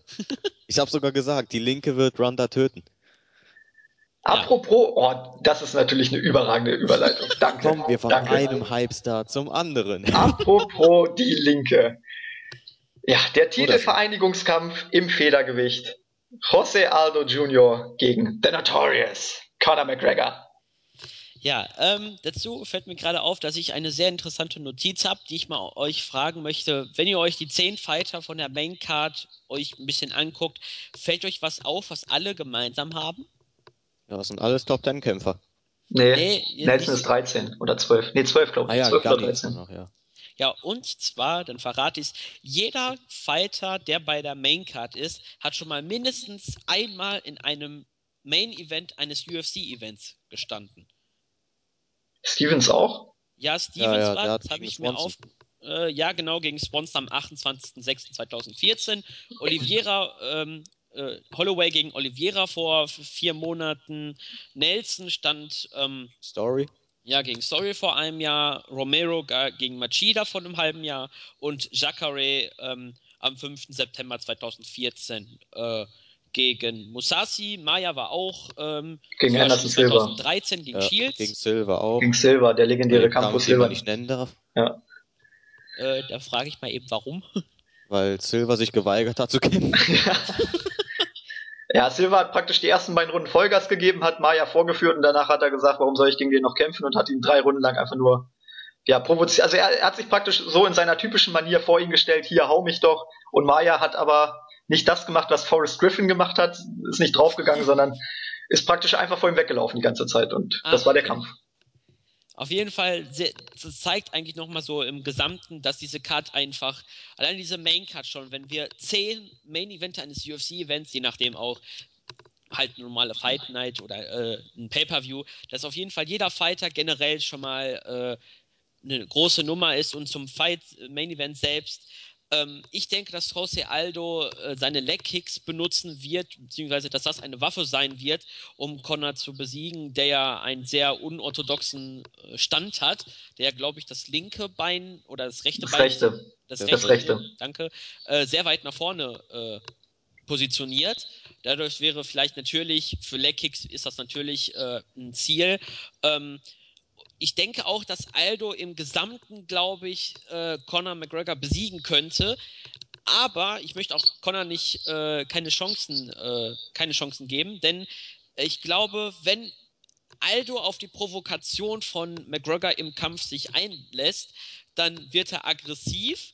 Und wenn er dann auch aggressiv auf Connor äh, zurennt, dann rennt er quasi in die äh, Linke und dann haben wir das Problem, dass dann äh, Connor dann quasi dann weiß, dass er einfach ihn nur provozieren muss, um ihn quasi in, seine, in seinen Gameplan reinzurennen. Ähm, aber ich denke, dass José Aldo den Kampf gewinnen wird und ich glaube auch, dass er den Kampf vorzeitig beenden wird. Ja, wir, wir, können ja, wir können ja mal kurz ein Spiel spielen. Also Christos ist ja, sag ich mal, der Experte für José Aldo und ich bin ja eher der Experte für Conor McGregor. Wir können es ja wirklich mal so machen, dass wir uns wirklich erstmal nur einen Fighter einzeln angucken und danach so ein bisschen den Breakdown machen, wer wie wen ähm, ja, dominieren könnte und wo die Schwächen des Einzelnen liegen. Also praktisch, Christos, du kannst ja jetzt erstmal dich mit Conor McGregor, äh, mit, mit Jose Aldo befassen und danach komme ich mit McGregor. Ja, Aldo hat ja, wie Claudia schon gesagt hat, so mit die besten Leg Kicks, die es in der UFC gibt. Man erinnert sich zurück an Uriah Faber oder Ricardo Lamas. Die konnten ja nach dem Kampf kaum erstehen wegen diesen Leg Kicks. Und McGregor hat auch noch, naja, wie soll man sagen, ziemlich dünne Beine, weil die dafür vielleicht anfällig sind. Außerdem, Aldo hat mit die beste äh, Defense, die es gibt, sowohl am Stand als auch am Boden, wobei das am Boden jetzt keinen großen Faktor spielen wird. Und er ist halt auch unglaublich schnell mit seinen Händen. Er geht zwar nicht zu 100% rein, also er verbraucht nicht seine ganze Power, aber trotzdem trifft er halt ziemlich präzise und es tut schon weh. Und zum anderen ist Aldo halt well-rounded. Das heißt, er kann nicht nur, äh, nicht nur im Stand kämpfen, wie McGregor, sondern er kann auch mal einen Takedown setzen. Dort hat er super Transitions, also er kann sehr gut zur Mount gehen, zur Side Control und Ground Pound ist sowieso Weltklasse bei ihm. Und da er weiß, dass McGregor nicht die allerbeste Submission Defense hat, könnte er vielleicht auch mal einen Aufgabegriff versuchen. Ja, bei, bei McGregor ist es ja einfach so, egal gegen wen er kämpft, er kämpft eigentlich immer gleich. Also sein, seine Strategie, sein Gameplan sieht eigentlich immer gleich aus. Es ist so, er ist erstmal ein Meister der Bewegung, wenn man das so bezeichnen kann. Also er bewegt sich sehr, sehr intelligent. Es ist jetzt nicht so, dass er wie Demetrius Johnson unglaublich, ein unglaublich schnelles Footwork hat, sondern er bewegt sich einfach sehr, sehr intelligent. Er ist praktisch, so doof es klingt, er ist immer einen Schritt voraus. Das konnte man äh, in einem Breakdown sehr, sehr gut sehen von, von Robin Black äh, aus dem Kampf gegen Dennis Siva, wo es wirklich so war, McGregor hat praktisch bei der Attacke von Dennis Siva immer schon den nächsten Schritt gemacht, um dann selber den Konter anzusetzen. Und gerade beim aggressiven Kampfstil von, von Aldo kann ich mir durchaus vorstellen, wenn er dieses Tempo von, von Aldo reinkriegt und es schafft, den Kampf nicht, nicht auf dem Tempo von, von Aldo, sondern in seinem eigenen Tempo zu halten, dann äh, kann er da super Konter mit seiner Linken setzen. Ähm, er hat unglaubliche Power in seiner Linken. Ich denke, die kann, kann jeden, jeden ausnocken in der Division. Von daher ähm, muss Aldo da einfach unglaublich aufpassen. Und er ist auch ein Meister des, äh, Robin, Robin Black hat es als Flimflam bezeichnet, also praktisch immer des, des Verwirrens. Also er deutet praktisch hier mal einen Kick an, er zeigt da mal einen Schlag, auch, auch bewusst, wo er sagt, okay, der geht vielleicht daneben, aber ich gucke einfach, wie reagiert reagiert der Gegner da drauf. Meinst du das mit Max Holloway, wo er das angesprochen hat? Genau, genau, wo, wo ah, er praktisch einmal den Schlag ins Leere gesetzt hat, um zu sehen, wie praktisch der Gegner reagiert. Und danach hat er ja, glaube ich, zwei oder drei Uppercuts perfekt gesetzt, genau äh, auf die Reaktion von, von Holloway. Also er ist einfach ein sehr, sehr intelligenter Kämpfer. Ähm, seine Takedown-Defense ist sehr, sehr gut. Also ich glaube auch nicht, äh, dass es dass es am Boden irgendwas geben wird. Also natürlich, Aldo ist durchaus in der Lage, Knockdown zu äh, durchzubringen. Ähm, ob er einen Takedown hinbekommt, weiß ich nicht, weil ähm, ja, McGregor ist einfach sehr, sehr standhaft. Ich meine, Chad Mendes hatte auch Probleme. Also er hat zwar, ich glaube, drei Takedowns in dem Kampf gelandet, aber es gab auch vier oder fünf Versuche, wo er probiert hat, einen Takedown zu landen und die, die hat McGregor abgewehrt. Also ähm, und Mendes ist ja, sage ich mal, vom, vom Grappling her nochmal auf einem etwas anderen Level als, als Aldo. Also ich glaube schon, dass, dass McGregor in der Lage sein könnte, den äh, den Takedown-Versuch oder generell den, den Bodenkampf völlig aus diesem Kampf rauszuhalten. Und im Stand ist es dann wirklich eine, eine 50-50-Angelegenheit. Da muss McGregor wirklich versuchen, ähm, das Tempo gering zu halten, weil je geringer das Tempo ist, desto größer sind seine Chancen. Das sollte ganz, ganz klar sein. Dann kann er nämlich seinen Reich, äh, Reichweitenvorteil ähm, ausnutzen, der ja durchaus vorhanden ist mit, mit ich glaube, 10 Zentimetern. Ähm, und dann kann er wirklich den Kampf aus seiner Distanz dominieren und immer wieder die Linke ins Ziel bringen. Wie gesagt, er macht das unglaublich intelligent. Er wird auch mit Sicherheit Aldo in dem Kampf in der ersten Runde erstmal nur analysieren. Also ich sehe auch nicht, dass es ein, ein K.O. in der ersten Runde wird, wie er gesagt hat, außer es wird ein Lucky Punch. Aber er, er muss einfach Aldo erstmal analysieren. Und ich, ich glaube nicht, dass er das innerhalb von, von zwei Minuten schaffen wird, wie zum Beispiel gegen Dustin Poirier oder, oder Diego Brandao. Nee, vor allem ist Aldo auch auf einem anderen Level wie, als Dustin Poirier und Diego Brandao. Und nochmal zur Takedown-Defense, also das sehe ich ein bisschen anders. Er ist auf jeden Fall ordentlich, die ist auf jeden Fall ordentlich, aber Mendes hat vier von sieben durchgebracht und einer davon, den hätte man wirklich abwehren können. Ich glaube, das war der erste oder der zweite in der ersten Runde. Also der erste Versuch. Ich weiß nicht mehr ganz genau. Wobei, wobei ich, ich, ich glaube, was, was auch schwierig werden könnte, ich, ähm, das ist aber bei beiden so. Also Aldo hat ja die, die überragenden Leg-Kicks, äh, McGregor hat aber auch gute Body-Kicks. Also ich kann mir durchaus vorstellen, wenn einer der beiden es immer wieder schafft, diese die äh, Kicks ins Ziel zu bringen, dass dann auch die Kondition ein Faktor wird, weil äh, wir haben es ja gegen Chad Mendes ganz klar gesehen, der war nach, nach der ersten Runde eigentlich schon, äh, schon platt konditionell. Ähm, Aldo Wobei hatte man gegen, aber auch sagen muss, dass er kein volles Trainingscamp hatte. Natürlich, das, das kommt dazu, aber ich, ich denke mal, ohne die Kicks äh, hätte das, sage ich mal, wäre es nicht so extrem gewesen, weil wenn man es so nimmt, es war ja jetzt auch kein Kampf auf, auf allerhöchstem Niveau, was das Tempo angeht. Ne? Ich meine, es war viel am Boden, wo, wo dann, äh, wo Mendes die, die Vorteile hatte und, sage ich mal, den Kampf nach seinem Tempo dominieren konnte. Von daher war es ja eigentlich gar nicht mal so, dass er unter Druck gesetzt wurde, sondern er hat sich einfach wirklich da auch selber dann äh, kaputt gemacht. Von daher, ähm, ja, man, man muss sehen, Aldo hat gegen Mark Hominick äh, 2011 gezeigt, dass er nicht die allerbeste Kondition hat. Ja, aber in seinem letzten Kampf gegen Mendes hat er genau das Gegenteil gezeigt. Und das ist vier Jahre her gegen Hominick. Gut, gut, das stimmt, das stimmt.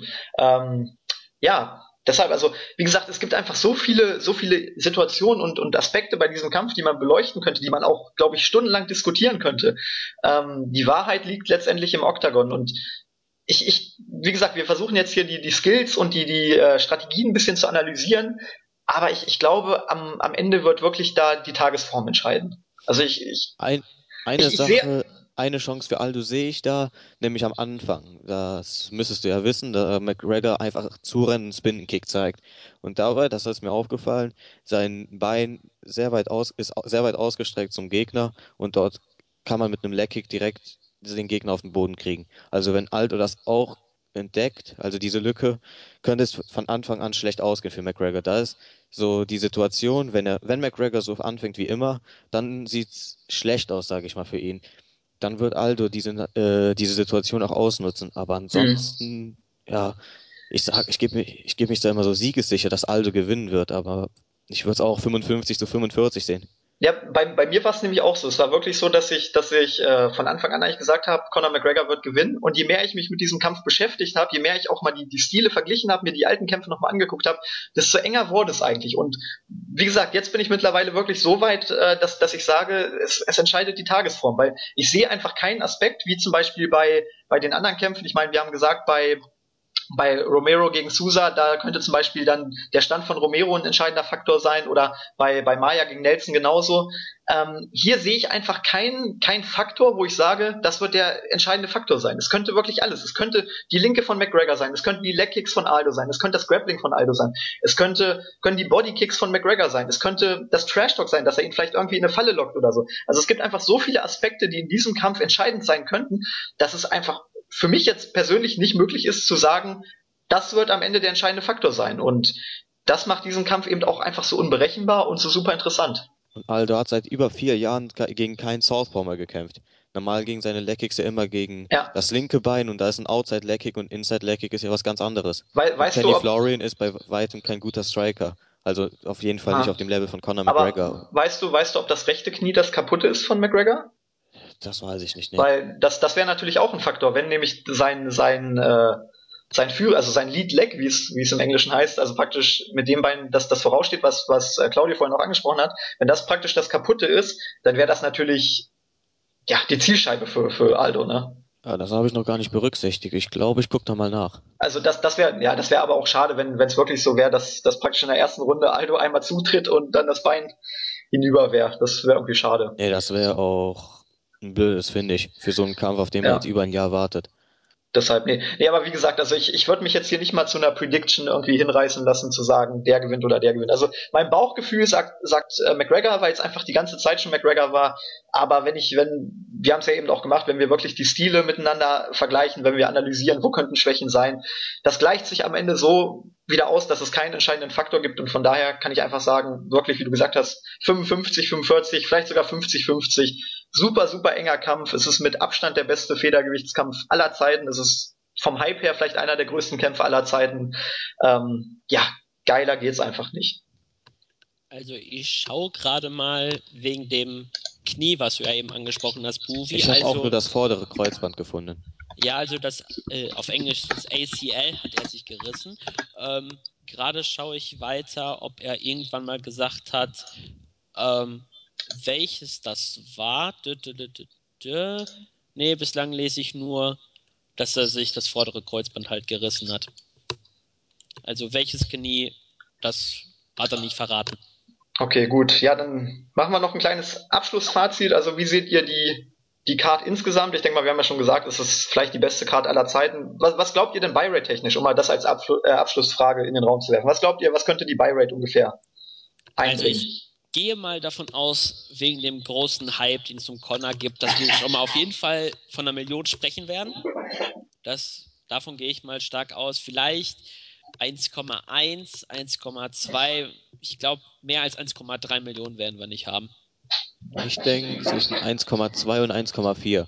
Zum einen halt der McGregor-Hype, aber zum anderen gibt es halt auch so viele andere Fans, die Hardcore-Fans, die sich das Event eigentlich, also viele Hardcore-Fans kaufen sich die Events halt nicht, sondern gucken sich irgendwo anders an.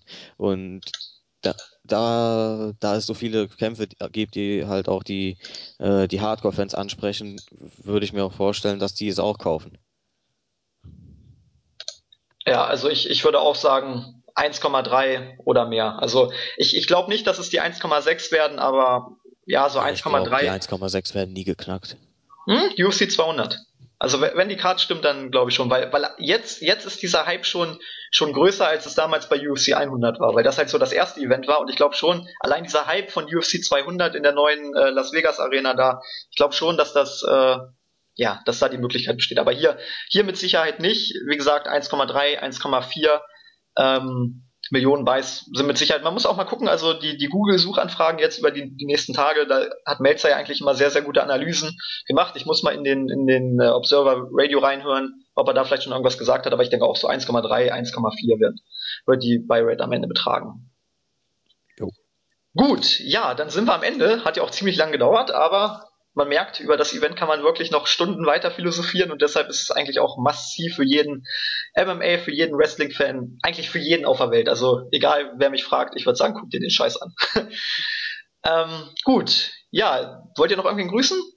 Äh, vielleicht noch mal kurz erklären, wie man sich das UFC-Event anschauen kann, falls man noch nicht den Event Countdown von dem äh, Pay-per-View sich durchliest, können wir es ja auch nochmal sagen. Ich glaube, die Prelim-Cards, äh, die kann man sich auf ähm, dem UFC Fight Pass anschauen. Da reicht ein einfaches äh, Abo.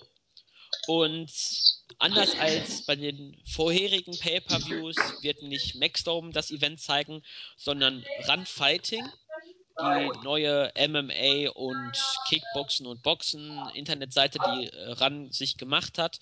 Äh, ich weiß jetzt nicht den genauen Preis des Events, aber ich weiß, dass, dass man kein ähm, Abo für das Event braucht.